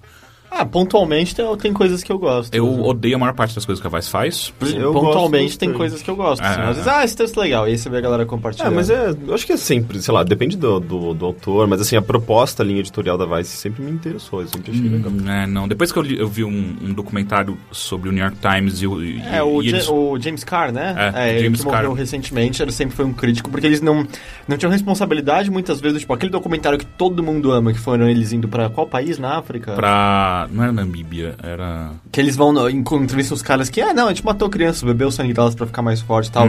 É, eles É foram criminoso. absolutamente irresponsáveis, eles não Ah. tinham noção do impacto que eles estavam causando quando passaram por lá. Eles eles estavam transformando criminosos em deuses pra aquela, pra aquelas pessoas, É, sabe? mas ao mesmo tempo eles têm outros documentários que são excelentes, sabe? É, tipo, tem. Exato, tem, É, tem é, a, o a lance é do- que eles se arriscam e acabam, é, talvez, é, tendo esse lado meio do- da, da irresponsabilidade pelo fato deles serem, fazerem um jornalismo quase, não gonzo necessariamente, mas, mas uma coisa de... Mas tem algo gonzo, Sim. né? é, Tem, tem algo gonzo.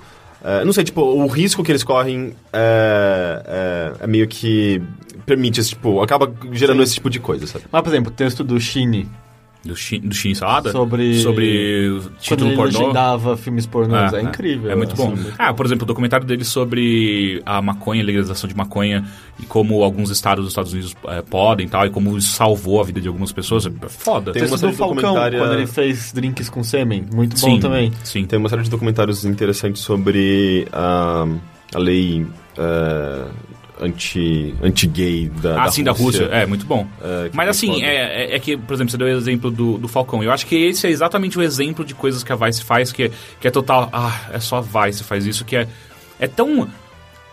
Eu quero ser tão cool, tão cool, que eu vou fazer esse negócio que é completamente bizarro.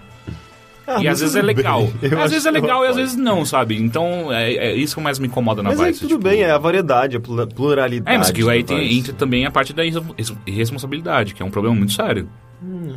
Você não acha? Você não acha problema? É que eu não tudo bem, eu você, assisti, você então tava não sei. indicando um cara É. agora pra falsificar o RG, então tudo bem. Eu dirigi com 17. É, é. É que eu não Foi sei. tudo Henrique. Eu, eu- Depois eu conta não sei. gente. A gente tem provas cabais de, do quão mal fez esse documentário, Sociedade, alguma coisa assim? Não, não. A prova que você tem é como isso afetou aquela, aquela parte daquela, daquela população. E isso você. E se você começa a analisar todos os documentos. Todos não, né? Mas uma boa parte dos documentários que eles fazem, você vê que eles não estão exatamente ligando pro que, que significa eles darem vazão da maneira que eles fazem a certos tipos de assunto. Eles simplesmente vão lá e foda-se, eu vou fazer um conteúdo do meu jeito aqui. Não, mas eles expõem uma coisa pro, pro, pro resto do mundo, sabe? Exato, que às só que ao vezes mesmo é uma, tempo- é uma, uma cena, uma coisa delicada e que se, tipo, eles não expusessem, ninguém saberia. Não, mas não, não é bem por aí. Ah, porque lá, assim, cê- aquilo já era sabido, É, né? e, Não- e outras, você pode fazer isso de várias formas. E, o, por exemplo, esse em específico que eles fazem, eles quase que mostram como legal é, são esses caras. E, e, não, e nisso tá entrando, cara, responsabilidade jornalística. A mesma coisa, volta e meia, quando a gente tem uma informação que se a gente der, a gente vai estar indiretamente expondo a fonte, e a gente não dá porque você tem que respeitar a fonte, porque sabe das consequências que dar uma informação ah, causará. E é, tipo, é preceito básico, e isso eles acabam desrespeitando nesse caso. Então, não é dizer, ah, mas pelo menos mais pessoas ficaram sabendo. É. É, mas... Você destruiu a vida de alguém É. pra fazer isso. É o mesmo problema da Wikileaks, sabe? Quando eles vazaram todo- todas as informações de agentes secretos que É. estavam no- em, em- outros países e tal. A gente não tá dizendo É que não muito- era pra é, fazer é, aquilo. exato. É que Só que de uma je- certa cautela. Exato, e do jeito que eles fizeram. Será, será que quem fez tem ideia que ele pode ter matado alguém fazendo isso, sabe? Então é o problema que, a- que eu, que eu tenho com a Vice. Enfim, ah, e aí ele pergunta se a gente tem algum, alguma outra, algum outro conselho de jornalismo parecido com esse. Ah, eu lembro só de coisas antigas, que é muito jornalismo gonzo mesmo, que é uma coisa mais, mais parecida pra esse lado. É, a Piauí eu acho que faz coisas legais, é, bem interessantes. Ah, acho que é isso. Ah, É porque no estilo da Vice é, é um estilo muito, muito específico. Muito específico. Pensando. Ah, Eu tô com muita fome pra conseguir lembrar de alguma coisa. eu não tô sabendo de cabeça agora também. Enfim, próximo e-mail. Será que já é muito tarde para falar de virada cultural? Prometo que a história é boa. Minha namorada acabou de se formar como atriz e começamos a ir a um número grande de peças ultimamente. Eu estou com, como o Caio. Eu gosto de ir, mas ela, ela me convidar é um pretexto ainda maior para ir. O problema nessa história é que, pelo tipo de peça que ela me leva, estou começando a criar aquele, aquele estereótipo de teatro é lugar pra, de ver gente pelada. Ela está em uma escola, em uma escola lá na Praça Roosevelt Ah, e os é. bagulhos são Sátiros. bem alternativos. Os sátiros é o- Exato. o teatro Sim. mais Calma, esse e-mail é muito São bom. Calma, esse e-mail é muito bom. Então, nessa virada cultural, a gente viu várias peças que estavam com entrada gratuita. A primeira que vou comentar é Pra Dar um Fim no Juízo de Deus, é o nome da peça. No Teatro Oficina, baseada em uma peça, em uma, em uma peça de, de rádio de 1948. É uma peça bem legal, uma viagem muito boa, mas ela é muito visual pra mim. Exemplo, em uns 10 minutos de peça, o ator Pascoal da Conceição, nosso eterno doutor Abobrinha do, do Castelo Ratimbum, fez um monólogo muito pesado sobre a hegemonia americana. E logo depois se vira para a plateia e Mostra o pinto. caga. Ah, que da hora. É, ele fez cocô em um pote de vidro que fica posicionado no meio do palco pelo resto da peça, o- pelo resto da peça. O pior é uma câmera que fica ligada em um telão e ela ficou posicionada bem lá. Caralho. Pô, é que é meio invejável, né? Como você consegue fazer cocô nessa hora? É assim, muito fácil, né? Tipo, vou cagar agora. Você tem que Ah, estar tá segurando há um tempo, assim. Não, eu sei, tá, tá pronto. tá sendo preparado. mas digo, pô, tem que ficar Não, mas já tá deixando... no- em ponto de Não, bala. eu sei, mas você deixa, tipo, o charuto no beiço quanto tempo antes de, de, de fazer a Ah, ele injeta, sei lá. E aí... Quê? Injeta merda no cu? Ah, ou... Faz ou aquele aquilo- negócio lá, Ah, é o, o milkshake de cu. de cu. Ou, ou, Ou- aquilo, ou aquilo é só, tipo, um, sei lá, um chocolate, um, uma, uma composição Você de coloca um chocolate. cocô de plástico na bunda. É, não, você injeta ali e solta. É igual, sei lá, o Two, two Girls, One, one Cup. Ah, É. Enfim. ah, Peraí. pô, mas da hora que você viu o Doutor Abobrinha fazendo cocô. Cagando num. Bem lá. Resumindo, bem, posso colocar no currículo que viu o doutor Abo- Abobrinha cagar... Literalmente no currículo. ah, que viu o doutor Abobrinha cagar do mesmo jeito que o Heitor cuspiu no Zaquinho. É, mas e é aquele negócio, cara, eu quero que você faça um exercício agora. Viaja um pouco na. Será que a na Biba já mijou em alguém? Ou- Volta na sua memória. Imagina você criança, sentado depois da escola, banho tomado, sua mãe botou pijama em você, você tá sentado lá vendo Castelo Ratimbum, pensando da hora que tem alguma programação infantil na cultura essa hora da noite. Lembra de como você era feliz na época e pensa assim: um dia eu vou ver aquele cara fazer cocô. Na minha frente. E num potinho. E vai ficar a câmera Com lá. uma câmera mostrando um telão. A vida não é louca? É, é, o mundo dá muita... Quantas pessoas você já viu na TV que um dia você vai fazer cocô? Não são muitas. Será? Eu espero que seja mais do que a gente imagina. Uma outra peça que vi que achei bem legal foi Tadzio, no Espaço para Lapatões. É bem forte, sobre igreja e pedofilia. Mesmo assim, ela é bem mais mastigável. Recomendo a ida se não tiver problemas com o horário. Apresenta-? É, apresentações são todo, to- são todo sábado, à meia-noite, até o dia 8 de agosto, 30 reais de entrada. E é isso. É, ele só queria contar essa história. Ah, eu, eu achei que ia ter mais cocô na segunda. Não, não, não. Ele só queria contar essas É, eu já histórias. vi algumas peças lá, elas são normalmente bem eh, escatológicas, mas são, são peças bem boas. também. É, eu, eu já fui numa vez só pra ver uma amiga minha pelada. E é- é, eu acho que é válido. Eu acho que é possível. Mas enfim, senhores, muito obrigado. Esse foi mais um Bilheteria. E é isso, até semana que vem. Ok, que bom. Vamos comer. Né? Sim. Tchau. Tchau.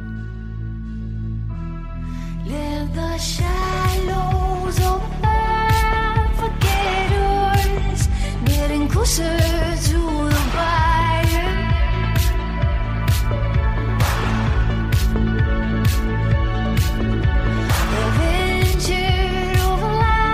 Life in the cold, never to be forgotten.